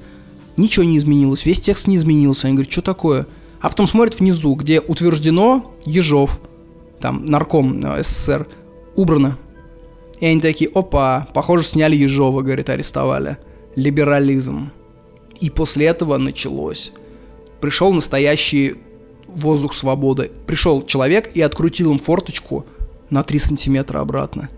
Это прям гайки, это демократия, это воздух свободы. Как они это встречали, ты читаешь, и ты просто понимаешь, что где-то я услышал одну очень мудрую вещь, что человек не прощает только мелкие обиды. Очень большие обиды человек не то что прощает, он меняется. Когда тебя очень сильно постоянно обижают и угнетают, ты просто меняешь свою личность, и ты привыкаешь, что человек, который это делает, он твой хозяин, и что ему это можно. Иначе у тебя психика сломается. То есть, когда соседи тебя заливают, ты их ненавидишь, ты бастуешь, если, условно говоря, ты попадаешь в камеру, где есть надзиратель, который делает с тобой это, ты просто привыкаешь, что он хозяин. Так проще психике. То есть ты просто становишься рабом. Это зашито у нас в основе. И какие-то только считанные люди могут этого избежать. Остальные так проще. Это путь правильный и простой. Ты просто говоришь, это мой хозяин. Он имеет право это делать, я его люблю. То есть стангольский синдром, он на самом деле в этом зашит. Вообще удивительные люди там работали надзирателями. То есть они прямо их различали. Там было четыре надзирателя, которые менялись. Два из них были вменяемые, говорит, при них можно было там одним глазом спать. Или, например, он, можно было зарядку делать. А были жестокие. И один из этих надзирателей, она говорит, в конце весны у входа в одну из прогулочных камер, ну, прогулочная камера это 4 на 4 метра, и такой колодец, наверху решетка, чтобы вы там не думали, что они гуляли по лугам. Так вот, в этой прогулочной камере в трещинку между асфальтовыми плитами пробился чахлый цветок. И они смотрели на него как на чудо. То есть они прям ждали, что вот завтра я пойду на прогулку и увижу вот этот маленький цветок. Вы представляете? И она, говорит, замедлила шаг на минуту, чтобы полюбоваться. И вдруг конвоировавший нас Вурм, это фамилия, это все заметил, с ожесточением подбежал и затоптал цветочек сапогом. Но и он не удовлетворился. Он наклонился, поднял растоптанный раздавленный стебель, смял в пальцах и отшвырнул в сторону. Всю прогулку я глотал слезы, не могла сдержаться. Про это же ничего не написано. Зачем он это сделал? Зачем? Но был ларечник, который приносил посылки, там можно было заказывать посылку, там 50 грамм сахара, что-то в этом русле. И он приносил сахар, и однажды они разгребли сахар, который он принес, а там была конфета. То есть ларечник сам по себе сделал им добро. Хотя, если бы это обнаружилось, я думаю, он полетел бы очень низко и очень быстро. Был конвоир, который разрешил форточку им открыть по своему велению. То есть были хорошие люди, и это добро нельзя нивелировать и нельзя его обесценивать. Про это я скажу чуть позже. Насколько это важная мысль, что даже в такой системе люди, которые условно не растоптали цветок, которые разрешили тебе открыть окно на пересылке, чуть-чуть подышать, это на самом деле хорошие люди, хотя они работают в этих местах. Они хорошие. Вот еще пару отрывков из книги, которые я хочу привести. У многих начиналось лагерное отупление. Они научились смотреть как-то точно сквозь туман, словно мимоходом и на умиравших, и на больных куриной слепотой, бродящих по вечерам с поводырями, протягивая вперед дрожащие руки, и на орды клопов, ползавших по нарам. У некоторых даже появилась уже страшная нищенская привычка выставлять свои трофические язвы и лохмотья на показ – по поводу куриной слепоты. Когда после этих камер их отправили на пересылку, вечер, спускается вечер, их ведут, они идут по там, тайге на пересылку, на следующий поезд, и в какой-то момент вся очередь начинает орать. «Я слепла, помогите!» И там нашелся один врач среди зэков, он крикнул, ребята, говорит, это пройдет, это куриная слепота. То есть, когда у тебя не поступает витамин А долго, ты вечером начинаешь слепнуть, просто у тебя прям тьма. И человек не знающий, конечно, я думаю, в ужасе был. Дальше ее перевели на Колыму. Спустя два года из одиночки они так ждали этого этапа, она так мечтала, что будет этап, она сидела в одиночке положенная, она турзаковская была. Ее отправили на Колыму, уже в рабочие лагеря. И там она столкнулась с другими людьми. Там люди умирали от другого. Не от сидячего образа жизни, не от скуки, а наоборот. В гулаговской статистике был такой показатель процент падежа ЗК. Официальный показатель. То, за что начальников иногда драли. То есть процент падежа ЗК не должен там подниматься выше там 15%. Но само выражение «падеж ЗК», вы понимаете? Падеж. Как-то раз ей передали кофту, близкие, хорошую такую, теплую, и заходит блатнячка, и просто, дай, говорит, сюда посмотрю, берет кофту и молча уходит. Она пытается рваться, типа, ты чё? Ее подруги останавливают, интеллигентные женщины, вот эту вот, Евгению Гинзбург, и говорят, это очень хорошо, что сейчас случилось. Очень. Это, говорит, Верка Блатнячка, она, говорит, очень честная. Она, говорит, если что-то забирает, она тебе потом сделает подгон, говорит. То есть, тебе эта кофта нахер. Увидишь. И что с утра происходит? Всех ведут на мелиорацию, на разводе. А мелиорация, это знаете, что такое?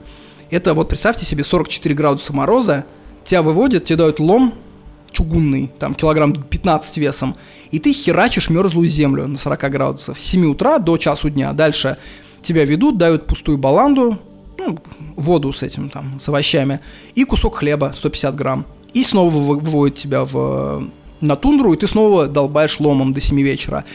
Там, говорит, средний, там, длительность жизни была несколько месяцев. То есть доходили мигом. Пелагра, цинга, то есть зубы просто вываливались. Ну, просто представить себе это на 40 градусах, а у них там а, какая обувка была? То есть там у него палец вываливался просто из валенка, бушлат здоровый был. Ну, то есть это такая, в демисезонке тебя в минус 40 градусов отправляют и почти без еды. Так вот, на следующем разводе Верка, блатнячка, которая стояла на позиции разводящие, а там блатных продвигали же, это те, кто следит за этим, знает, там блатные занимали довольно высокие должности, потому что они социально близкие были к власти. Она говорит, ты на мужской госпиталь. А там мужской госпиталь, типа, моешь тарелки за госпитальными. Моешь вообще не отвлекаясь ни на секунду, там поток страшный, две посудомойки и там 500 этих тарелок. Э, я сам в армии стоял на дискотеке, это называется место дискотека, куда тебе дают грязные тарелки, я в, наряд по столовой заступил, и я попал на дискотеку. То есть такое паром заполненное помещение, хлещет вода, и ты моешь эти тарелки без средств для мытья вообще ни хера не было. Чисто вот это жир. Смываешь, жирную тарелку дальше кладешь. После того, как покушали, покушал, например, часть, у нас в части было 850 человек. И мы там вдвоем должны были перемыть 850 тарелок. То есть мы, когда заканчивали это мыть, приходили на ужин уже они. Вы понимаете? И мы вот тут же как бы пока не ужинают, мы отдыхаем там 15 минут, и потом снова дискотека. И вот это наряд сутки. Потом нас сменяли, и все других дураков загоняли. А там все время, каждый день этим заниматься. Но ты хотя бы в теплой воде, ты не на улице. То есть это считалось прям синекура. И там был хозяин этого всего, заведующий по этой части, Ахмед, крымский татарин. Он просто ебал всех. То есть туда прислали женщину в основном, он их ебал. Ну, то есть это очень просто. Там э, все эти заключенные, они были, по сути, как рабыни, полуголодные. То есть он просто ему отрезал кусок колбасы 120 грамм, и он как бы за этот кусок колбасы я тебя теперь ебу там неделю ну вот банально она это описывает в более, конечно, приличных выражениях, она от него отбилась, по ее словам. И на судомойке там рядом стоял еще немец глухой, но не немой. Этого немца тоже там взяли откуда-то из Германии, он что-то коммунист, приехал. Много таких дураков тогда было, которые верили, что тут социальное государство, приезжали их тут же в ГУЛАГ. И он на немецком чистом просто всех матом крыл, кто рядом с ним был. Вот, и она ему написала записку, говорит, а я вас понимаю, говорит, вы поаккуратней. Он говорит, он так подумал, подумал, говорит, а я вижу, что вы интеллигентная женщина, говорит. Там вообще, вот удивительно, знаете, вот эта книга, это вообще киберпанк. В том плане, что такое киберпанк? Это сочетание высокого прогресса и э, ужасного уровня жизни. То есть это когда в Москва-Сити летают дроны, и фоном там женщины наливают воду, чтобы подмыться и водой из-под ведра. Ну, допустим, вот, вот так вот. Или Лондон, любой город ставьте. И вот в этом лагере творился абсолютно киберпанк, потому что брали в ту пору элиту, то есть это лагеря политические были, то есть главные редакторы СМИ, люди, которые владеют кучей иностранных языков, и вот они на фоне вот этого всего обитают. То есть они могут вот мыть посуду, условно говоря, или там выкидывать ошметки ампутированных ног от холода, и, например, перейти на французский, обсуждать, что они там в 1910 году видели в Париже. Там была княгиня Урусова, старуха, вообще там 85 лет, и э, когда зэки плясали в воспитательной части, ну там самых талантливых зэков, скажем так, брали же и актеров. То есть ты был актер Большого театра. Тебя взяли, и, соответственно, владелец лагеря, он знает, что у него тут артист Большого театра. И они что делали? Они делали, делали крепостные театры, по большому счету. Ну, как бы это ценный лот, зачем ему гробить на, этом, на мелиорации ломом? Он берет, он говорит, будешь у меня в театре играть. Вот. Он говорит, у нас тут как раз есть балерина одна, есть певица, которая там выступала на концертах. Вот вы, говорит, все вот эти зэки, вы будете, говорит, у нас плясать. Они пляшут, и вот эта княгиня Урусова, она см- смотрит это, смотрела и говорит, иудеи, когда были в рабстве у вавилонян, работали и умирали, но плясать отказывались. Но, говорит, это только потому, что эти иудеи не знали, что такое учебно-воспитательная часть советского строя. И усмехалась старуха. Когда приходил этап из там, то есть, например, есть там пилорама какая-то в 25 километрах от лагеря, это чисто в лесу люди жили зимой. И он приходил на госпиталь, этап, например, она же в госпитале работала, и она говорит, это прям морлоки из ада, говорит, это чисто вот прям лавкрафтщина. То есть это, говорит, существа без носов, с отмерзшими губами, лица гноятся, половина без глаз, доходяги, то есть выражение лиц, говорит, вообще, то есть невероятное, таких лиц не бывает. Вот, там, натуральные концлагеря, вот. И на фоне этого всего они обсуждают стихи Блока, они читают наизусть поэмы в пос... ну, свободное время. И вы знаете, вот это прям более ничего киберпанкового я как бы и не видел-то, наверное. Потом она попала в ясли. То есть ей вообще очень сильно везло. То есть она тот самый чувак, которого унес дельфин и, и в море, и потом вернул обратно. А 99% кого дельфин унес и не вернул, они как бы ничего не расскажут. Ошибка выжившего. Вот она прям рассказывает, уникальные вещи. Ей везло на каждом шагу практически. Она попала потом в ясли. Вот. Ясли это была отдельная зона такая, куда попали мамки. Что такое мамка на зоне, я, может, рассказывал уже. Это э, устала там зечка, блатнячка работать. Она берет, дает первому попавшемуся, там, бытовику какому-то, неважно. Рожается ребенок, она приходит, говорит, у меня ребенок. Они говорят, ах ты стерва. Ну, все, говорит, мы тебя везем на особую зону, ты, говорит, будешь там работать, но там более-менее щадящие условия, не этим, не кайлом бить на морозе. И раз там в три часа ты будешь ходить э, и ребенка своего кормить грудью. Ну, она кормит там раз в три часа, молока практически нет, потому что она полуголодная, младенница и похеру, она просто сделала, чтобы там три месяца прикантоваться на более легкой зоне. Молоко кончается, ребенок остается в этом детдоме, больной, кривой, косой. По идее, где-то эти люди сейчас должны еще жить, потому что, представьте, там 40 какой-нибудь восьмой год, этим людям сейчас на самом деле не так-то и много лет им может быть 72 года, вот этим вот детям я имею в виду. Удивительно. И в этих яслях она заметила, и затем детский сад, там несколько групп было до 6-летнего возраста, она заметила удивительную вещь, они, говорит, не разговаривают практически. То есть пятилетние дети там, там знают 10 слов, она говорит, а, а почему?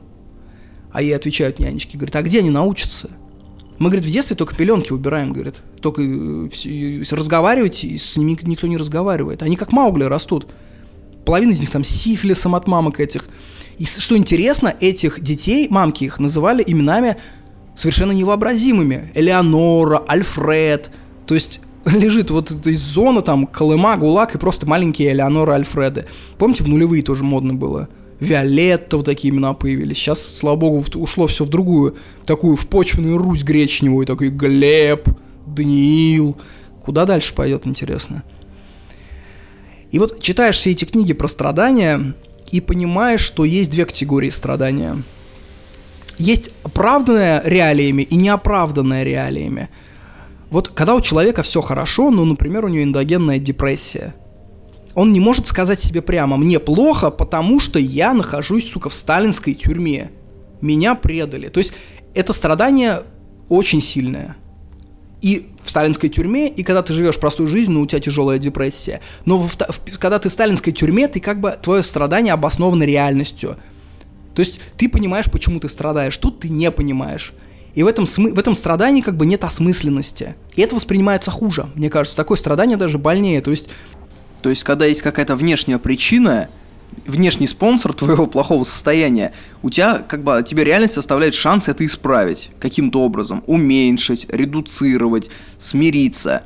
Когда никакой внешней причины нет, у тебя нет этого рычага, а человек хуже всего воспринимает именно бессмысленность страдания. Были даже какие-то опыты, э, мучили каких-то животных, и первой группе животных там э, лампочка вспыхивала перед началом мучения, а перед началом мучения второй группы животных ничего не вспыхивало. И первые животные как-то выжили, вторые померли достаточно быстро, потому что первые думали, что виновата лампочка, и это как-то помогло им выжить. Может быть, это одна из причин, почему люди в депрессии, условно говоря, э, сознательно ищут проблем. Потому что когда у тебя там тяжелая депрессия, и при этом еще, например, у тебя проблема с девушкой, ты можешь, по крайней мере, опереться и сказать, мне плохо, потому что у меня проблемы с девушкой. Или там проблема с работой, или потому что у меня там зубы все выбиты. Если у тебя все хорошо и при этом депрессия, ты не, не находишь на что опереться. Помните поговорку «это было давно и неправда»? На самом деле это присказка блатарей того времени. Это что значит? То есть через пять лет после того, как ты попал в лагеря, ты начинаешь забывать прежнюю жизнь. Тебе уже два, тебе не важно, где там твой муж, где твои дети, как ты гулял по городу. Важно, какая сейчас баланда, кто заступает по лагерю, какие у тебя чуни, дошла ли посылка, э, условно говоря, там э, принесли ли дрова в барак. Прежняя жизнь ты ее сознательно забываешь. Я с этим столкнулся в армии, когда служил год. К концу года я понял, что я практически перестал скучать по дому. Ну, то есть это стало, знаете, такой легкой печалью. Поначалу прям жестко было, тяжело первые месяцы. А в конце ты уже начинаешь жить чисто армейскими реалиями. Ты смотришь, кто заступает по части, э, там, какая сегодня пайка, э, чем кормят, к, ты куда заступаешь, кто там чё. И ты начинаешь жить только этими реалиями. Это всего год. А тут зона сталинская. Я думаю, это было массовое явление, и поэтому это было давно и неправда, это значит именно оно. И на этом фоне образовывались страшные мезальянсы. Это что такое? Это то есть крупнейшая профессорша по скандинавским языкам, петербургская, начинает спать с гопником, водителем, который там два класса образования. И она так и говорит, слушай, говорит, это вся кафедра моя, это мои дети на материке там в Москве. Муж этого, говорит, нет и не было. Это было давно, и это было неправда. А этот, говорит, дядя, он дает мне масло, валенки первого разряда, бьет редко, пьет, ну, раз в неделю максимум напивается. Я, говорит, жить хочу, детей растить новых, а не помнить что-то, что было, что никогда не вернется. Я как-то говорил в этом подкасте, что я не люблю кружок почитателей по одной простой причине. Власть и почитание, они развращают. Они развращают. И то есть любой творец, он, мне кажется, должен этого избегать. Почитания. То есть в небольшой дозе, конечно, он должен чувствовать поддержку. Да, но вот люди, которые склонны там собирать вокруг себя фанатов, которые обсуждают его творчество, мне кажется, это больная история. Потому что абсолютное почитание, абсолютная власть, они развращают абсолютно.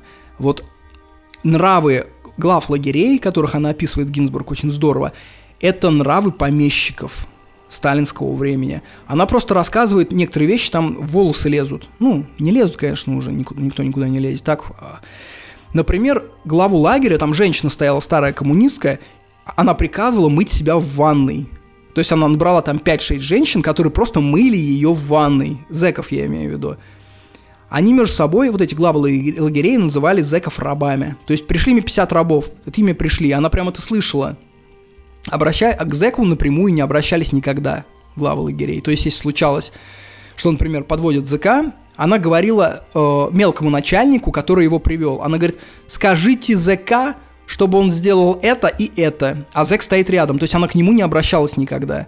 И говорит, это было такой вот, знаете, кодекс рабовладельца, он, видимо, есть где-то у нас в генах лежит. То есть он просто не проявляется в наших условиях. Вот, эти, вот эта вот база, что ты начинаешь, э, перестаешь к людям обращаться.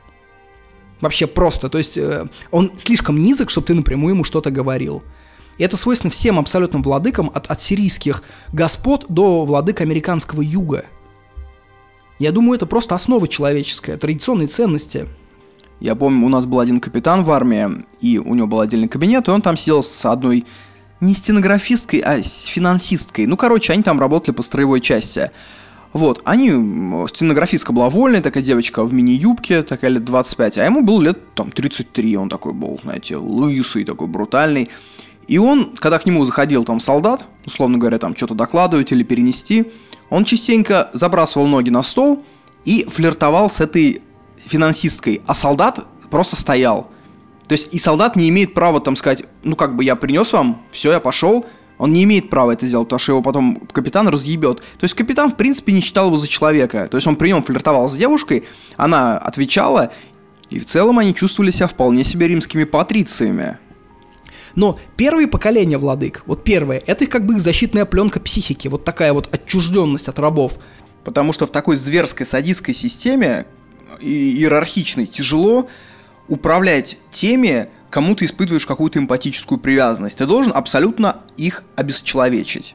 То есть, если полковник посылает в бой э, мальчиков, и у него болит сердце за этих мальчиков, он никогда не будет хорошим полковником. Хороший полковник жалеет солдат, но жалеет их как жалеют патроны, как жалеют некий ресурс. Я помню, когда нам мы в Индии когда были, мы решили шашлык сделать в Гоа, а там заморозку вообще не продают, то есть в магазинах просто нет курятины. И нам говорили, вон там на краю городка идите, мы пришли, там стоит, короче, сарайка, и там тысячи кур. И стоят и дети, лет по 12. Мы говорим, здорово, пацаны, говорит, нам бы курицу. Они говорят, какую убить? И просто куры бегают, и они говорят, какую убить? Мы так что-то как-то не по себе, ну, не знаю, любую. И он просто хватает любую куру, и они при этом слушают музон, смеются, и он просто хлопает башку и в железную бочку бросает курицу. И она по этой бочке железной внизу там ту ду ду ду ду ду ду ду наматывает круги. Ну и через минуту она там подыхает, собственно. И то есть они уже даже не замечают, что они убивают. То есть мы как бы стоим мужики, нам ну, не по себе, что вот так вот раз курицы башку отрубили. Мы такие снежинки, да, немножко в этом плане. Без черствости ты не сдюжишь на таких позициях. Надо прям закрыться. А вот дети владык, рабовладельцев, они уже могут не быть черствыми. Типа эпоха накопления капитала пройдена. И они начинают читать гуманные книги, они начинают размышлять, видеть в рабах людей, дети их. И дети начинают пестовать в себе гуманность. Это вот та база, почему у жутких разбойников, пришедших к власти, дети, как правило, уже намного более приличные люди. Я в каком-то подкасте, когда рассказывал про генезис аристократии, вообще откуда берется в мире аристократия, про это много рассуждал. Найдите этот подкаст. И дети, вот их их даже начинает немножко придавливать к земле. То есть они сами себя искусственно придавливают к этой нищете. То есть сам нищий стремится сепарироваться от нищеты. Типа я никогда, я помню, как-то бухали. Э, ну, мы городские пацаны. А там у одного девчонка завелась, деревенская. Вот. А мы такие городские, мы такие, блин, костры любим, вот на даче пожечь костер, пивка попить. Она такая, а вот знаете, я это все не люблю, я люблю по кафешкам. И нас это так изумило, и потом я только понял – она в этой сраной деревне, она эти костры жгла, и для нее это признак бедности. То есть и для нее признак почета ходить по кафешкам. И ровно так же избалованная девочка из богатой семьи среднего класса, она будет с тобой жечь костры и такая «Вау! А ты покажешь мне, что такое метро?» Вот тут то же самое дети вот этих вот аристократов, убийц, помещиков, вот всех этих злобных людей, они уже приличные люди. И они себя давят к земле, это что значит? Это дети Николая II фактически медсестрами работали в госпитале, они убирали говно. Я думаю, они чувствовали за собой вот эту вот господскую прошивку, что они к людям относятся как к рабам, как бы это они ни прятали. Любой аристократ это чувствует. И поэтому они сознательно читали эти книги и придавливали, типа, пошли в госпиталь убирать говно, потому что, ну, нельзя править людьми в начале 20 века, меря их рабами уже, время не то. Как помните, байка про аристократа, который первым делом в туалет помыл. Вонючий туалет был, экспедиция, все боялись умыть, потом пришел мужик, помыл, оказалось, что это аристократ. Была такая байка. Это оно. Поэтому аристократы легко берутся на любое говно, потому что у них настолько высокое чувство достоинства, вот у этих вот баев, хозяев, что они уже не боятся запачкаться. Был другой полковник, который руководил лагерем. Он был, он видел в людях ресурс. То есть, когда люди вырабатывались, он их списывал и брал с ГУЛАГа новых. То есть, там была история такая, подрядчик к нему приходит и говорит, слушайте, вот это помещение, говорит, мы отсюда быков всех убрали, говорит, потому что, посмотрите, тут на полу вода, говорит, тут продувает всеми ветрами, быки болеют. Мы, говорит, сейчас будем тут делать капитальный ремонт, потом, ну, заново быков. И вот этот полковник говорит, а зачем, говорит, ремонт делать, деньги тратить? Вы, говорит, женщин сюда поселите этих зэков. И знаете, что самое страшное? Что он не злой. Он это сказал без злости. Без агрессии, без... Э, это не Чикатило, это не злобный дядька. Но ведь это рационально. Он просто как мерит? Бык стоит 150 рублей. За быка спросят с ГУЛАГа. А баба, ну баба, она бесплатная. Ну как бы она умрет, ну и ладно, ну, ну она бесплатная. Вы понимаете, это предельная рациональность. И вот это самое страшное. Это такой искусственный интеллект. Он по именам тоже никогда к зэкам не обращался. Типа говорит, 50 единиц сюда, 50 туда. Это, ладно.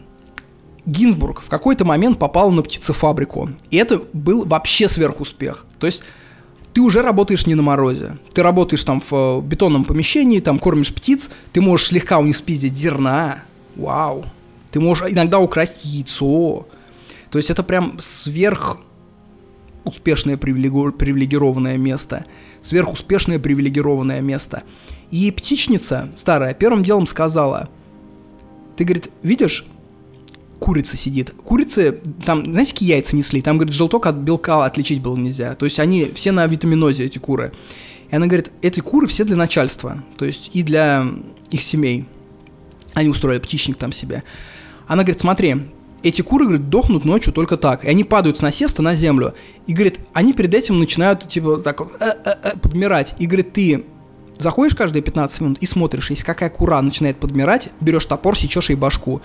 Потому что, говорит, падеж скота должен быть 0%.